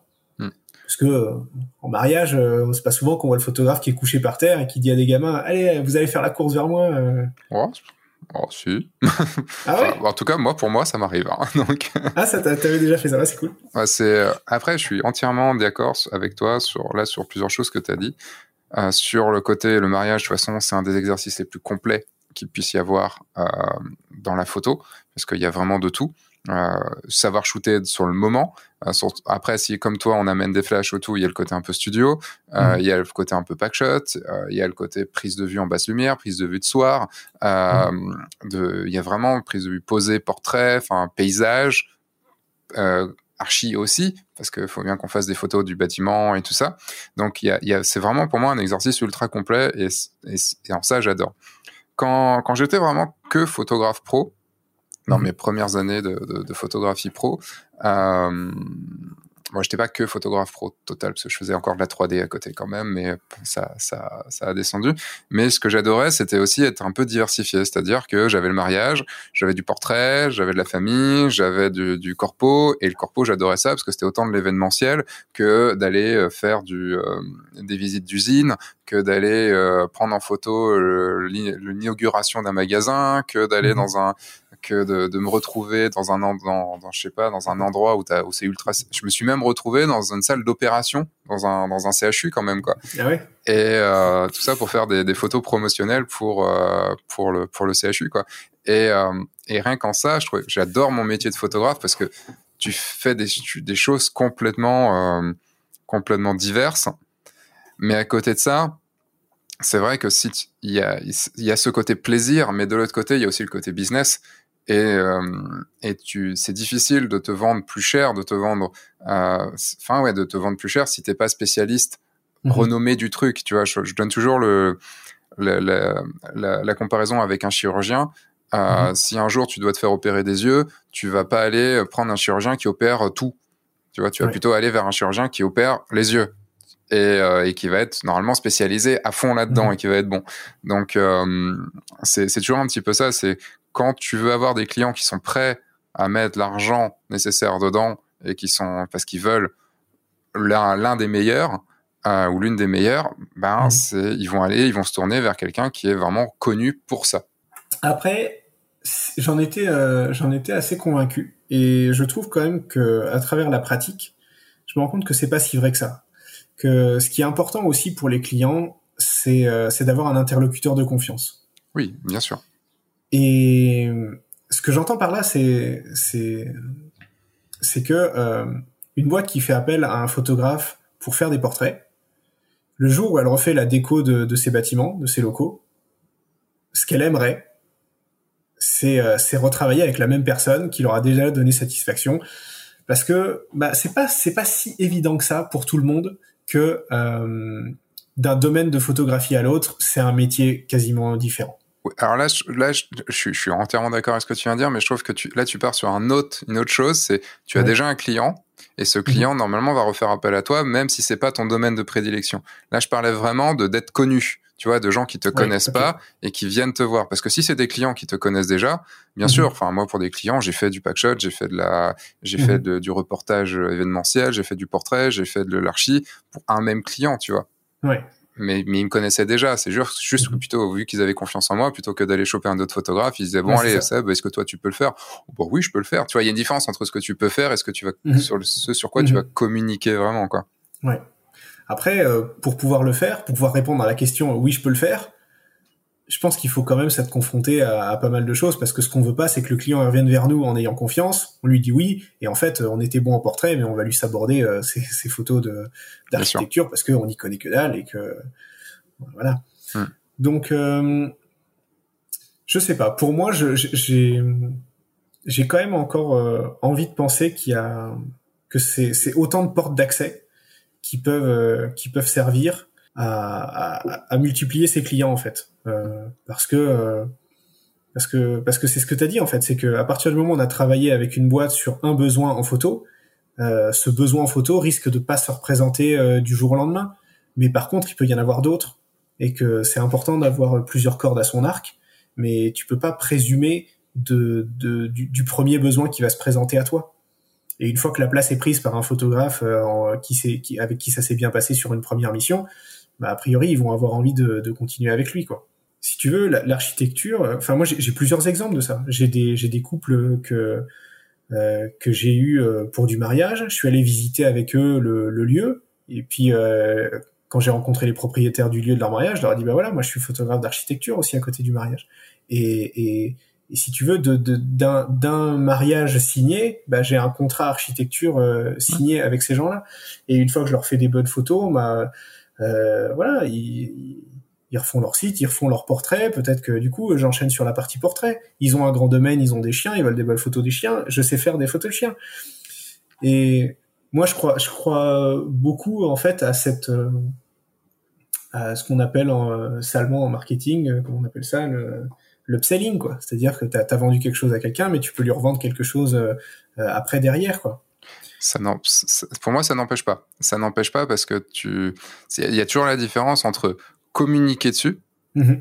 entre ce, ce enfin, quelqu'un qui va, enfin, si on revient sur un chirurgien, un chirurgien qui est spécialisé dans le cœur, il va sûrement pouvoir quand même opérer autre chose, tu vois, avec un peu d'expérience. Mhm. Euh, il viendra pas complètement une tanche s'il doit opérer autre chose que le cœur, tu vois. Mhm. Euh, bon, s'il doit opérer un animal, peut-être que encore ce serait peut-être différent, mais euh, je suis même sûr que un, un, quelqu'un qui sait opérer un cœur humain doit quand même s'y retrouver quand il doit par mhm. exemple opérer un cœur de, chien quoi enfin normalement ça c'est pas c'est différent mais c'est c'est pas c'est pas complètement l'inconnu quoi il peut se dépatouiller quoi. il peut se dépatouiller donc il y a vraiment la différence pour moi entre être connu pour quelque chose et mhm. se faire connaître pour quelque chose et pouvoir proposer plein d'autres mhm. choses. Moi, c'est, sûr que je ne me, je ne me fais plus connaître en tant que prestataire que pour comme photographe de mariage. Mais si on me demande de la famille, si on me demande d'autres choses, de plein de choses, même des photos canines, je, mhm. je sais faire. Tu vois, je, je, je, sais faire parce que je sais faire de la photo. Après, je serai pas le meilleur du monde, mais je sais faire. Et euh, le truc, c'est qu'une fois que tu es connu euh, pour un truc, on va plus facilement aussi venir te demander si tu sais faire autre chose, parce que je vois par exemple, enfin, je voyais, euh, j'en ai pas mal discuté avec Julie de qui elle était plutôt connue pour ses photos d'art, euh, ses mhm. photos de, créa de, ses photos créatives, et on venait lui demander de faire des mariages. Alors qu'à la base, elle communiquait quasiment jamais sur les mariages, tu vois. Mhm. Et pourtant, c'est non, non, mais je te veux toi. Bah, tu sais faire des photos. Bah, entre faire des photos photoshopées et faire des et faire du mariage, il y a quand même une énorme différence, tu vois. Et pourtant, elle le faisait bien. C'est pas le problème. Mhm. C'est juste que elle s'est fait connaître, euh, très connaître par ces photos-là. Mhm. Et après, on venait lui demander d'autres choses. Tu vois, c'est plus dans ce sens-là. J'ai plus l'impression que quand on communique sur plein de choses, on va pas forcément réussir à, à, à, à, à se faire un nom vraiment sur un. Sur un c'est ça. T'as probablement raison en fait, c'est juste que c'est toujours cette volonté, et j'en discute beaucoup avec mes élèves hein, de, ça, parce mhm. que oui, mais pourquoi je devrais faire un site spécialisé uniquement sur le mariage, ça sent que je fais de la famille, je fais des choses comme ça et tout? Il y a plein de raisons, hein, que ce soit pour le SEO, que ce soit pour des choses comme ça et tout. Mais le truc, c'est que oui, mais moi, je peux le proposer, je peux le faire. Mais oui, mais ça t'empêche pas de le faire.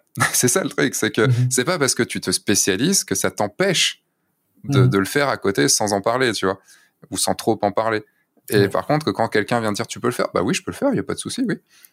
Et, euh, et c'est souvent la différence qu'on a, c'est euh, on sait faire plein de choses, donc on a envie, tu vois, de, dire tiens, t'as vu, je fais tout ça. Mhm. Sauf que potentiellement, quelqu'un qui arrive sur un site et qui voit plein de choses différentes se ça dit donne moins confiance, quoi. C'est ça. Mm. Et euh, mais après, il y a des, il y a plein d'autres exemples, hein, il y a plein d'autres exemples. Mais souvent, ceux qui te donnent des exemples inverses, c'est des gens qui ont, qui sont déjà installés et qui après se sont diversifiés. Ils se sont installés sur un truc et après ils se sont mhm. diversifiés. Et euh, parce que oui, si on prend des grosses boîtes comme Sony, comme euh, comme ne serait-ce comme par exemple Canon, Canon, ils s'en foutent de les appareils photo quasiment parce que pour eux c'est tout ce qui est en, en médical, euh, enfin c'est toutes ces choses-là qui leur apportent même les imprimantes, tout ça et tout, ça leur apporte de l'argent quoi. Et tu dis oui, mais Canon, il s'est pas spécialisé. Bah, ils ont quand même commencé, je sais pas par quoi, mais ils ont commencé par un truc avant de se dire ah tiens on va faire ci, tiens on va faire ça, tiens on va faire ça. Bien sûr. Il y a ce côté épanouissant de faire plein de choses, et ça je te rejoins mais à 1000% parce que c'est euh, c'est ce qui me manque moi dans le fait tu vois de plus être photographe corpo et de plus être photographe à plein temps en, en corpo ou en enfin en prestation parce que j'ai mhm. on se retrouve des fois mais dans des choses mais complètement tu dis mais qu'est-ce que je fous là quoi? C'est trop bien c'est trop génial quoi je fais des photos pour ça et euh, t'emmènes pas large des fois alors des fois tu te fais chier bien sûr mais de l'autre côté moi, je me suis diversifié aussi parce que dans mes trois activités différentes, en tant qu'auteur, photographe, mariage et formateur, je vis des choses, tu vois, différentes. Là, je suis en train d'enregistrer un podcast avec toi. Tout à l'heure, là après, je vais me remettre à, à dessiner pour euh, pour finaliser mon livre de mon deuxième livre d'auteur.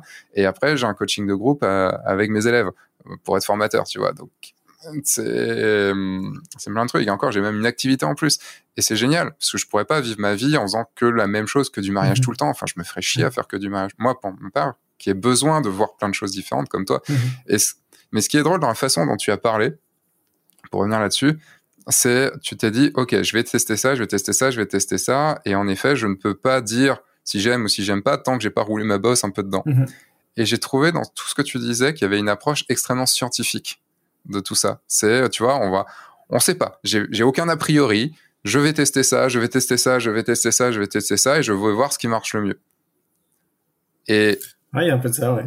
Et ça, c'est une technique qui marche énormément bien en marketing, parce que si t'as pas d'a priori, si t'as pas de, si tu veux juste voir, tu vas tester des choses, bah c'est génial parce que tu, tu vas, ok, bah ça c'est bien, voilà, je le fais alors tu vois et pas ouais mais ça ça, ça m'emmerde enfin tu vois j'ai pas envie euh, je suis et je comprends mieux ta question maintenant de tout à l'heure entre créatif et, euh, et artiste parce que euh, en fait ça rejoint ce qu'on disait c'est-à-dire que comme je suis pas dans forcément dans la recherche de, de l'expression de quelque chose bah en fait je j'ai pas de je suis pas en souffrance vis-à-vis de de, de, cette expérimentation-là et je suis pas non plus en souffrance vis-à-vis de mes clients quand je m'adapte vraiment euh, à leur style.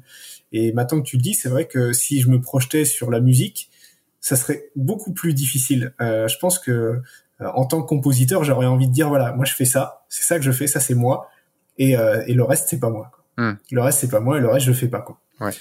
Et effectivement, c'est quelque chose auquel j'avais jamais réfléchi euh, de cette manière-là et je trouve ça très intéressant. Ça va me donner du grain à moudre. Là, oui, mais c'est marrant que tu le dises du coup ça pour la musique parce que oui, en effet, là, ça va vraiment te donner du grain à moudre parce qu'on sent que la musique pour toi, enfin, en tout cas, je le ressens. Je sais pas si vous le ressentez aussi pour, tous ceux qui, toutes ceux et celles qui écoutent, euh, qui écoutaient. Euh, je sens que dès que tu parles musique, ça te prend vraiment au trip. Mm-hmm. Et quand tu es dans la photo, tu parles vraiment ça de façon plus technique. Et après, c'est parce qu'on a abordé aussi de ce côté-là, hein, bien sûr. Euh, ça doit être émotionnel aussi pour toi, hein, sinon tu ferais pas les photos que tu fais. Mais euh, mais ouais, il y a ce côté euh, musique, tu sens que ah, c'est là, tu vois ça. Hein. les deux sont une passion, mais elles ont pas du tout la même nature en fait et le mm. même fondement. Effectivement, je je trouve pas la satisfaction au même endroit. Ouais, c'est et, ça fait réfléchir. Et je vous invite aussi, euh, vous qui écoutez, à réfléchir sur bah, sur là où sur ce qui vous fait vibrer, sur pourquoi vous faites quelque chose.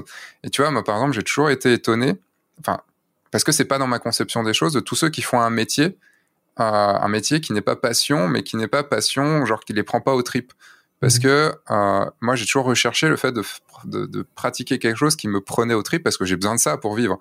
Mmh. Et tous ceux qui se disent, bah tiens, j'ai été dans ce métier-là parce que j'ai eu une opportunité qui avait moyen de, qui avait moyen de se faire du fric, et j'y reste parce que euh, ça me dérange pas, mais voilà, enfin, je sais que niveau carrière c'est plutôt bien et que voilà, de toute façon, je, dans autre chose, ma vie est un peu dans autre chose j'ai toujours eu, enfin, tu vois, j'ai toujours eu ce truc de pas comprendre parce que c'est mhm. tellement euh, à l'opposé de ce que moi je suis que euh, j'ai pas cette approche, tu vois, peut-être, euh, je vais pas dire scientifique, mais cette approche plutôt terre à terre. Bah, moi, je, je, peux comprendre ça. Je peux comprendre ça, mais moi, ce qui m'a, ce qui m'a gêné, c'est quand j'étais, quand j'étais directeur marketing, c'est une question d'identité. Hmm. C'est-à-dire que j'avais du mal avec euh, parce que de toute façon, voilà, quand on fait un métier, ce, ce métier en fait a, prend un peu euh, le contrôle sur notre identité, en tout cas vis-à-vis des autres. C'est-à-dire que quand tu discutes avec quelqu'un, je veux dire, toi, t'es es Sébastien Roignan, t'es euh, es, youtubeur, t'es photographe. pour la plupart je suis photographe, je suis youtubeur. Mais c'est vrai que pour la tête des gens, je suis plutôt youtubeur que photographe. c'est ça. Et, et, euh, et que, que, tu le veuilles ou non, euh, ça, te, ça te caractérise, ça te met dans une case. Et après, tu es obligé de, de, porter cette étiquette. Et moi, j'avais du mal avec, euh, avec l'étiquette. Euh, je, je, suis directeur marketing. C'est que c'est pas de la, c'est pas une question de honte. C'est juste une question de décorrélation hmm. entre entre ce que ça m'évoque moi, ce que ça évoque à la plupart des gens même si c'est même si c'est positif et avec ce que j'étais vraiment. C'est-à-dire que moi j'avais quand même une, vraiment des velléités créatives et, euh, et qui se retrouvaient pas spécialement dans ce métier-là, euh, ou en tout cas dans l'image de ce métier-là. Et, et, ouais, ça créait chez moi une, une, dissonance cognitive qui était qui était désagréable. Et c'est c'est une des raisons pour laquelle j'ai voulu bouger de ce métier-là, en me disant euh, euh, moi individuellement, enfin moi au sens philosophique, moi au sens identitaire, je suis pas directeur marketing. Je peux être photographe, je peux être compositeur, je peux être plein de choses, mais ça, c'est pas vraiment moi. C'est un rôle que je peux tenir de manière temporaire, et, euh, et c'était euh, c'était très enrichissant d'un point de vue carrière. J'ai passé d'excellentes années là-bas, mais c'est quelque chose que je pouvais pas envisager de manière euh, sur le long terme et encore moins définitif. Quoi. Et, euh, et, ça aussi, je pense que ça a été un moteur de, de, de, de changement de carrière vers euh, vers la photographie. Mmh. Qui était, euh, voilà, il faut que il faut que mon titre entre guillemets euh, me soit me soit supportable. Mmh. Et, ouais, c'est important. se présenter en tant que photographe, c'est pas la même chose que de se présenter en tant que médecin, que de se présenter en tant que que je sais pas, que de se présenter en tant qu'huissier, que de se présenter en tant que. C'est sûr que tu frappes à la porte de quelqu'un et tu dis bonjour, je suis huissier, ça va pas, ça va moins bien le faire que je suis photographe. ouais, mais tu, tu, vois à quel point l'impact est fort, tu vois, que quelqu'un te dise, euh, voilà, moi je suis, euh, je suis, euh, je suis agronome chez Monsanto. Mmh. Tu vois. Ah c'est sûr que là, ça fait pas très envie. C'est, c'est, quelqu'un a dit deux mots et et t'as tout de suite une opinion hyper forte de lui et et si, si tu n'aimes pas cette entreprise, eh ben, t'auras beau trouver que c'est quelqu'un d'extrêmement sympathique, euh, son métier aura toujours une énorme influence sur l'image que tu as de lui. C'est vrai. Euh, et moi, j'ai un ami qui a été confronté à ça de manière encore plus forte. C'est, un de mes meilleurs amis, c'est un de mes témoins de mariage. Et pendant quelques années, il a bossé euh, dans, dans l'ingénierie pour, pour, pour développer des armes. Et c'était un métier qui était passionnant pour lui techniquement, et, c'était, il y avait quand même des choses qui étaient euh, fondamentalement contre ses valeurs, et ce qui lui causait le, une grande partie du, de, voilà, du, problème, c'est, euh, c'est quand il doit se présenter avec des gens, et ben il doit porter ça, quoi. Hmm. Qu'est-ce que tu fais? Bah, je bosse dans l'armement, quoi. Bah, pour euh, pour plein de gens, ça veut dire bah t'es, t'es une sale ordure quand même. Et il y, en a à qui ça pose aucun problème de conscience et il y en a d'autres pour qui ils se disent bah ça c'est c'est pas moi donc hmm. Euh, voilà, je, je, peux le faire quelques mois parce que j'y trouve un intérêt sur sur tel truc, mais c'est je, je, peux pas porter ça. Tu vois, tu parlais tout à l'heure quand, quand je te titillais un petit peu sur ton côté, euh, tu t'adaptais à t'adaptais ton style à tes clients. Euh, tu disais, voilà, enfin, en gros, si j'arrivais pas à l'assumer, si j'arrivais pas à l'expliquer, je vendrais pas. Et moi, ça me fait rire quand euh, quand je me présente ou quand on me présente en tant que youtubeur.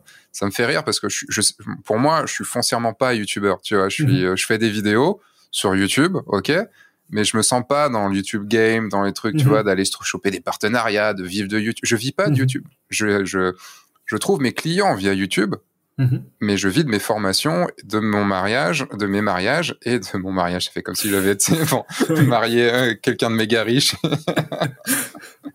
et, euh, et, de, et de mes ventes de, de tirage, si tu veux. Mhm. Je me fais connaître. C'est un moyen de communication. C'est un moyen de, de, me faire connaître, YouTube. Et en plus d'apporter des choses aux gens, d'apporter, enfin aussi, mhm. bon, ça me fait aussi plaisir, tu vois, de, de ça. Et souvent, quand on dit t'es YouTuber, il y a ce côté. Euh, dégradant, tu vois. De toute façon, t'es qu'un youtubeur. Enfin, le nombre de fois, tu vois, on m'a dit, tu fais des photos. Non, mais c'est bon, t'es qu'un youtubeur, quoi. Ok, bon. Euh, va, ok, va faire les photos que je fais. Après, on en rediscute. Ah, ça, c'est une autre histoire. Mais, ça se voit. T'as eu, as eu une petite, petite réaction de rejet tout à l'heure quand j'ai mis youtubeur devant photographe. T'as dit attends, eh oh, eh oh, eh, mais ça me fait rire. Je suis photographe d'abord, hein, t'es gentil. Ouais, mais ça me fait rire parce que euh, il y a ce petit truc de rejet, bien sûr, mais ça me fait rire parce que quand quelqu'un me, me dit ouais, t'es youtubeur, je fais ouais sais juste pour l'emmerder en fait je fais ouais et je suis et dans ce cas je suis fier de l'être parce que mhm. euh, parce que si t'as une mauvaise image de ça mhm. c'est que d'un tu connais pas le truc évidemment il y a des connards mais comme dans il y a des photographes qui sont des connards il y a des euh, il y a des directeurs de marketing qui sont très bien et d'autres qui sont des connards euh, il y a sûrement des gens qui font du recrutement ou de comment dire de la c'est quoi le, le, poste chez les jeux, dans les boîtes euh, pour le pour tout ce qui est direction du personnel et tout ça? Bah, RH, ouais, RH. Il y a des gens du RH qui sont des connards et des connasses, et il y a des gens des RH qui sont des gens très bien. Euh, et il y a des gens qui bossent dans l'armement qui sont des connards et d'autres qui sont des gens très bien. Et euh, et quand tu assumes ce que t'es, parce que tu sais que tu le fais pour une certaine raison et, et pas du tout pour la raison qui fait tilter chez les gens, bah, ça me fait rire. Oui, ou parce que, que, que t'es pas là par hasard, tout simplement, quoi. C'est ça. Et je pense que sur le, le fait d'être photographe, c'est, c'est un choix que j'ai fait et donc euh, je le, euh, je, je, le porte avec plaisir. Ou euh, mon parcours professionnel jusque-là, euh, avant, avait été quand même nourri par certains choix par défaut qu'on fait quand on sait pas ce qu'on veut faire au lycée. Hein, voilà, au lycée, on dit bah alors tu fais quoi après le bac? Bah je sais pas. Pour moi, tout était un peu au même plan hein, droit, médecine, management. Hmm. Et j'ai un peu tiré à la courte paille, quoi, hein, parce que, parce que voilà, pourquoi pas au final, quoi. Ouais pourquoi pas. Et euh, voilà, et au final, le, on, on s'installe et on se, on se retrouve un peu rapidement dans une prison dorée où, euh, bah, voilà, on a fait des études dans un domaine, on a trouvé un boulot et puis euh, au final, ça va, ça va pas si mal que ça. On est avec des collègues sympas, mais euh, mais le temps passe et au bout d'un moment, on se dit, ok, qu'est-ce que je veux faire de ma vie déjà Est-ce que, est-ce qu'avec toutes les informations que j'ai aujourd'hui, si je revenais dix ans en arrière, je ferais les mêmes choix? Probablement pas. Et, là, on se pose la question, ok, est-ce que euh, finalement, est-ce que est-ce qu'il est trop tard pour changer de voie? Pas vraiment, en fait. C'est on a l'impression qu'il y a des barrières immenses euh, quand on est quand on est dans une routine, quand on est dans une habitude, une structure. Et c'est alors je dis, je dis pas que c'est facile. Moi, j'ai eu quand même énormément de chance parce que ma femme a continué à garder son boulot même quand on a déménagé. J'ai pu faire une rupture conventionnelle, j'ai eu du chômage, donc ça m'a permis de me lancer. Et euh, et clairement, sans ça, ça aurait pas été possible. Mais, mais je pense qu'il y a aussi des grosses barrières psychologiques. Euh, on s'interdit beaucoup de choses. On s'interdit, euh, on s'interdit parfois un, avenir parce qu'il est parce qu'il est un peu éloigné de, de, la continuité directe de ce qu'on est en train de faire. Mais ça ne veut pas dire qu'il est inaccessible, quoi. Et même si c'est euh, très effrayant même si c'est très effrayant. Oh oui, c'est euh, comme euh, comme l'intitulé de ma grosse formation qui s'appelle le grand saut, où, mhm. euh, où je fais le parallèle avec le fait de sauter en parachute, hein, de sauter de mhm. l'avion, qui est extrêmement angoissant que j'ai vécu du coup cet été, enfin l'été dernier, et et c'est totalement ça. C'est je me lance, je déconnecte mon cerveau et je me lance et je fais, je, je prends ce pari de saut dans le vide. Et et comme tu le dis, pour moi il y a, y a pas d'âge. si vous qui nous écoutez là, vous avez envie de, de, de, de, passer le pas. Alors évidemment, il y a tout un aspect où il faut réfléchir. Comme tu mhm. dis, tu as vu avec ta femme qui pouvait déménager sans perdre son boulot, tu as eu ta rupture conventionnelle, tu as eu du chômage, tu as eu des choses comme ça. Évidemment, faut pas y aller. faut pas sauter de l'avion sans parachute. quoi. faut, faut avoir pris des cours et avoir fait un parachute.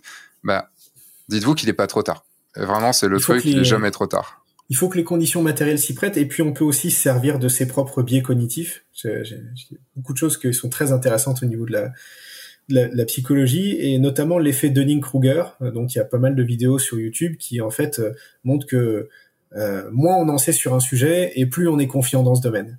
Hmm. et, et on, on, peut utiliser ça à son avantage. moi, je sais que j'ai basculé vers la photo au moment où j'avais très peu de connaissances sur le sujet, mais suffisamment pour avoir la sensation de, de comprendre à peu près les limites du domaine, pour, hmm. pour avoir la sensation de voir les limites et de me dire, ok, j'ai lu le manuel de mon appareil photo, je, je vois à peu près 70-75% de, de, ce qu'il y a à savoir sur la photo, quoi. Et heureusement, en fait, que j'ai fait ce choix à ce moment-là, euh, en, en, ayant, en étant aveuglé par cette euh, cette naïveté et cet excès de confiance, parce que euh, six mois après avoir bossé un peu plus sur la sur la photo, je me, mon champ de vision était complètement différent et je me rendais compte que, ok, en matière de photo, je connais 0,1%. Et si c'était à ce moment-là que j'avais dû faire le choix, je serais resté confortablement dans mon poste en CDI parce que euh, hmm. forcément, on n'a pas les mêmes euh, les mêmes outils en matière de, de, motivation et de prise de décision quand on se dit euh, c'est bon, euh, je suis je suis aux deux tiers solide, il me restera plus qu'un tiers à gérer et euh, j'ai un millième de ce qu'il faut pour gérer ce boulot. Ah. Voilà. Donc quand on sait ce qui va nous attendre, quand on sait les difficultés qu'on va pouvoir avoir et comment on va en chier? Ah, c'est vrai que des fois, on se dit non, j'ai pas envie en fait. ouais, parfois il faut il faut utiliser son, son ignorance et, euh, mm. et, et même son arrogance. Parfois, elle peut elle peut nous être bénéfique si elle est utilisée dans la bonne direction. Et euh, moi, c'est ça qui m'a c'est ça qui m'a aidé. C'est cette cette arrogance temporaire qui m'a dit euh, c'est bon la photo ça va quoi ça, ça va le faire, c'est pas, pas compliqué. C'est bon, il y a des youtubeurs qui en font. Euh, s'il y a des youtubeurs qui en font, je peux en faire, quoi. et ouais, et, en fait, euh, je pense que le, la, la, modestie aussi, elle est, elle bloque pas mal. Et heureusement, j'étais déjà passé pro et j'avais des, des, contrats quand je suis arrivé à un niveau où je me suis rendu compte que vraiment, il restait beaucoup de choses à apprendre parce que sinon, j'aurais laissé tomber. Et c'est le fait d'avoir des clients et d'avoir du coup des choses à rendre et d'être obligé d'aller au bout des projets, même euh, même en ayant cette, cette sensation de fond de se dire, mais qu'est-ce que je fais? Mais je... il y a des gens qui sont tellement meilleurs que moi. Euh, pourquoi moi je fais ça, quoi? Parce que c'est. Ah, et heureusement qu'il y a des clients derrière qui attendent un résultat, qui ont déjà payé ça nous force à continuer, ça nous force à persévérer et puis voilà, après on passe ce cap de doute extrême pour euh, pour trouver quelque chose d'un peu plus supportable qui euh, qui à la fois continue à nous pousser de l'avant et, en même temps fait qu'on n'a pas envie de se suicider tous les matins. Et ce qui est drôle aussi, c'est que si euh, à l'inverse, si on savait tout et qu'on et qu'on était stable, tu vois, à 100% et qu'on faisait que des choses, qu'on nous payait que pour des choses qu'on savait absolument faire, on n'aura aucun intérêt. Tellement chier dans la vie, quoi. C'est ça. bah, c'est exactement ce que je dis, à, ce que je dis à ma femme quand euh, quand elle regarde des fois, euh, quand elle regardait euh, pour pour changer de boulot, quand elle regarde les annonces, elle dit ah mais là il y a il y a 80% de l'annonce je sais faire, mais il y a 20% j'avais jamais fait. Je dis mais c'est pour ça que ce boulot il va être intéressant. Si tu faisais 100% du truc, t'arriverais dans la boîte et t'aurais aucun intérêt d'y aller. De toute façon, tu peux même pas puisque tu ne connais pas la boîte. Donc de toute façon, il y a des trucs que de toute façon tu sauras pas faire puisqu'il faudra t'adapter à la boîte. Parce que ça sera un euh, contexte différent quoi. Et c'est vrai, que, vrai que les, femmes et les hommes là-dessus ont un comportement assez différent. Il paraît que la plupart des hommes euh, sont, plutôt tendance à se dire c'est bon, il y a, y a 20% que je sais faire, euh, ça va le faire, j'apprendrai le reste. Ça dépend des gens. De tous les élèves que j'ai, j'ai vu quand même pas mal d'hommes, pas mal se poser de questions et, et, hésiter à y aller. Parce que vraiment, je referais ça encore sur le côté. Euh, la première fois que j'ai sauté de l'avion, vraiment, bon, j'avais mhm. deux personnes avec moi qui étaient. mais en gros, la première fois que j'ai sauté de l'avion, vraiment, j'avais jamais fait ça. Mhm. J'étais tout seul. Enfin, j'avais mon parachute sur le dos. Ça veut dire mhm. un moment, une fois que mon parachute était balancé, enfin, était ouvert, j'étais tout seul. Tu vois, il y avait personne pour guider la voile, pour atterrir et tout ça, quoi. Donc, ok, le saut, j'avais deux personnes à côté de moi qui me tenaient pour éviter que j'aille dans tous les sens. Mais ce qui me faisait le plus peur, c'était pas la partie sauter, c'était la partie est-ce que je vais gérer sous la voile, quoi, tu vois? Parce que si je m'écrase par terre, je m'écrase par terre, quoi. Et, je l'ai fait. Et il y a un moment, t'as pris quelques connaissances, et encore, j'avais que 4 heures de cours, tu vois, avant, tu mhm. vois, et encore 4 heures tranquille, quoi. Et, on te balance comme ça.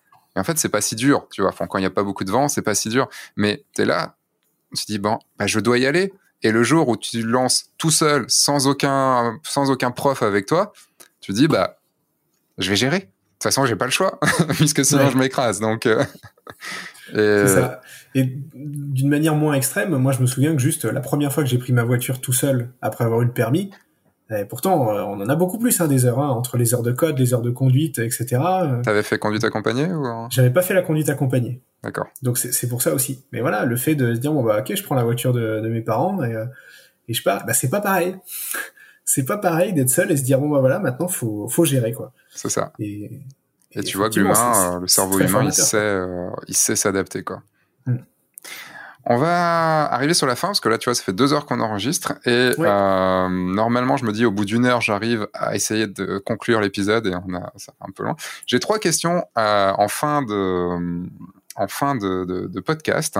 Euh, la première question, je pense que ça va être difficile pour toi d'y répondre, mais en tout cas, on va voir. Quel est ton objectif favori? Euh, Ton matériel, ton objectif favori? Ton caillou favori? Je crois que c'est le 35 mm. Oh Avec toute l'histoire que tu as racontée au début, au début du podcast, c'est beau. Eh ben, je sens que c'est une préférence qui est assez récente. Euh, donc j'ai été tenté de dire quels ont quels ont été les objectifs avec lesquels j'ai fait le plus de photos. Mais plus le temps passe et, et plus je me rends compte que que, que j'utilise et que j'aime le rendu de cet objectif. Et le dernier shooting que j'ai traité, je l'ai fait euh, je fait avec ça. Et ce qui est marrant, c'est que j'ai ce shooting, il, il, a suivi cet ordre de préférence. C'est-à-dire que j'ai commencé avec les objectifs avec lesquels j'étais à l'aise et que je croyais être mes préférés, qui l'ont qui ont été mes préférés. Et au final, c'est quand je suis arrivé sur le 35, je me suis dit ça c'est parfait ça. Ça, c'est beau. Et ouais, et donc euh, c'est marrant. Je suis content que, cette question arrive parce qu'elle fait bien écho à ce dont on a parlé tout à l'heure. Carrément. Euh, j'ai cru voir que tu étais chez Canon, donc c'est le 35-1.4 Canon? C'est le 35-2 F2. Donc, euh, donc, même pas même pas un caillou d'exception. c'est le même que celui que j'ai acheté en me disant et je l'ai acheté d'occasion parce que vraiment en me disant on va voir quoi. On va voir ce que c'est que ce truc auquel je crois pas du tout. D'accord. Euh, deuxième question, quel est le... Si tu avais un seul moment, je sais que c'est compliqué, mais un moment vraiment, un moment que tu as vécu, je parle pas d'un moment mhm. générique, hein, mais d'un moment que tu as vécu, quel serait ton moment favori euh, de tous les mariages que tu as pu vivre?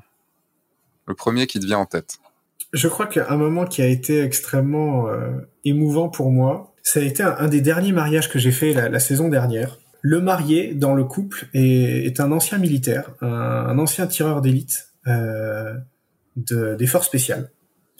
Et donc c'est vraiment, euh, c'est voilà, il s'est reconverti dans autre chose aujourd'hui, mais c'est vraiment le bonhomme quoi. C'est physiquement il est assez imposant et, tu sens que mentalement c'est quelqu'un qui euh, qui est stable, qui est solide, qui est voilà quoi. Hum.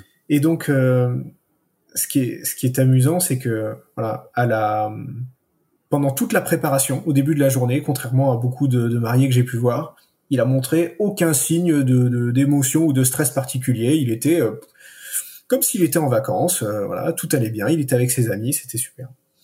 Euh, arrive la mairie, arrive l'église, pardon. Il a il a traversé le truc de de manière euh, voilà, j'ai senti que c'était un moment qui était assez qui était émouvant pour lui, mais euh, disons qu'il s'est, il s'est pas, il s'est pas effondré quoi. Euh, ses enfants sont rentrés dans l'église, il était content de les voir, sa femme est arrivée, elle était très belle, voilà.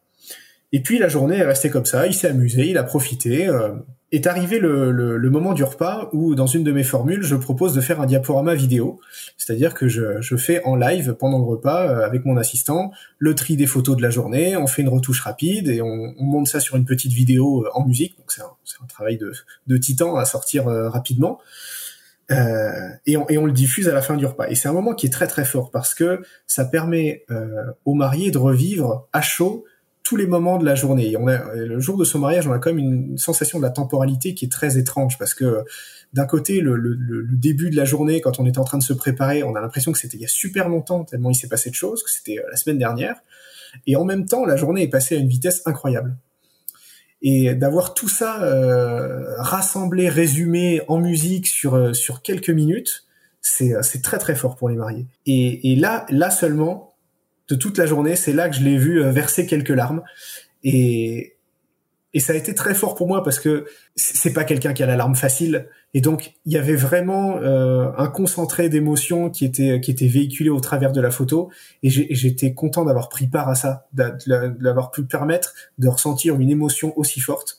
Et c'était euh, c'était très fort aussi euh, pour moi. Enfin voilà c'est des gens euh, c'est des gens très bien avec qui je suis resté en contact et que j'aime beaucoup. Et voilà de, de, voir de voir que lui lâcher une larme c'était c'était un moment extrêmement intense. Extrêmement intense. Et troisième question et troisième et dernière question quel est ton objectif mais cette fois ton but mm-hmm. dans cinq ans? Enfin où tu te vois? Dans quelle position tu te vois dans, dans 2026 du coup? Euh, Spontanément, j'ai pas envie de réfléchir en matière de en matière de, de carrière euh, ou de, de, prestige ou de, de, notoriété. Je pense que la seule chose à laquelle j'aspire, c'est avoir une activité euh, stable dans ce monde de la photo qui me qui me plaît et dans lequel euh, dans lequel je me sens bien. Et si j'arrive juste à avoir de cette activité-là des revenus qui me permettent de de contribuer à mon foyer, à ma famille et d'élever ma fille que, que j'aime de tout mon cœur. C'est ça mon objectif, je pense. D'accord, très bien. Toujours, de toute façon, il n'y a, pas de mauvaise réponse. y a, ça peut pas être une mauvaise réponse quand on dit qu'on fait ça pour ses enfants, de toute façon. Sauf si on n'en a pas. Sauf si on eh ben, merci beaucoup, Valentin.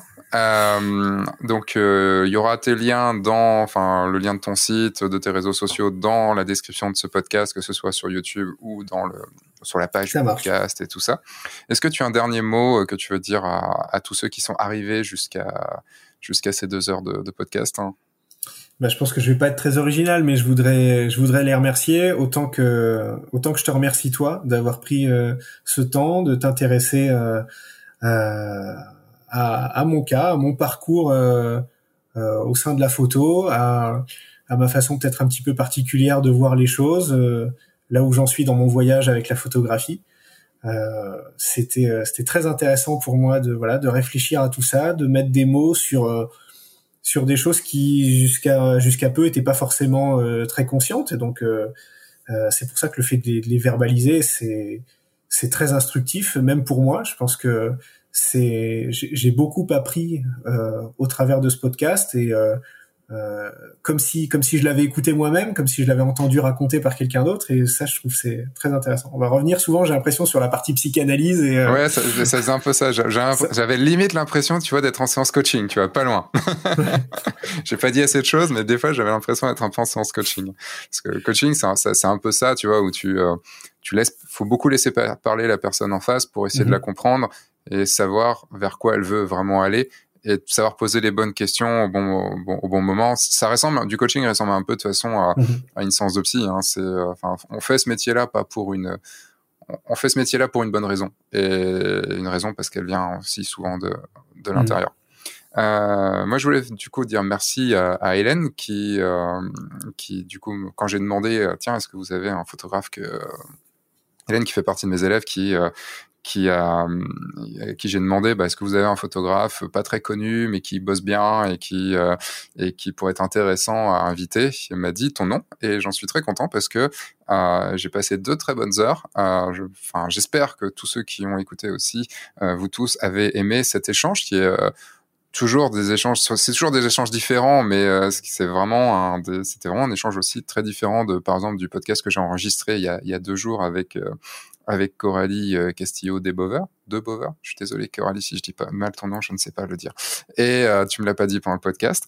Et, euh, donc un grand merci aussi à toi de t'être livré, de t'être posé autant de questions et d'avoir été honnête dans tes réponses parce que voilà, c'est soit il y a beaucoup il y a beaucoup d'ego chez les photographes et j'ai senti que tu répondais de façon vraiment sans cet ego qui pouvait des fois potentiellement enlever enfin enlever une certaine naturelle un certain certain naturel ou une certaine spontanéité.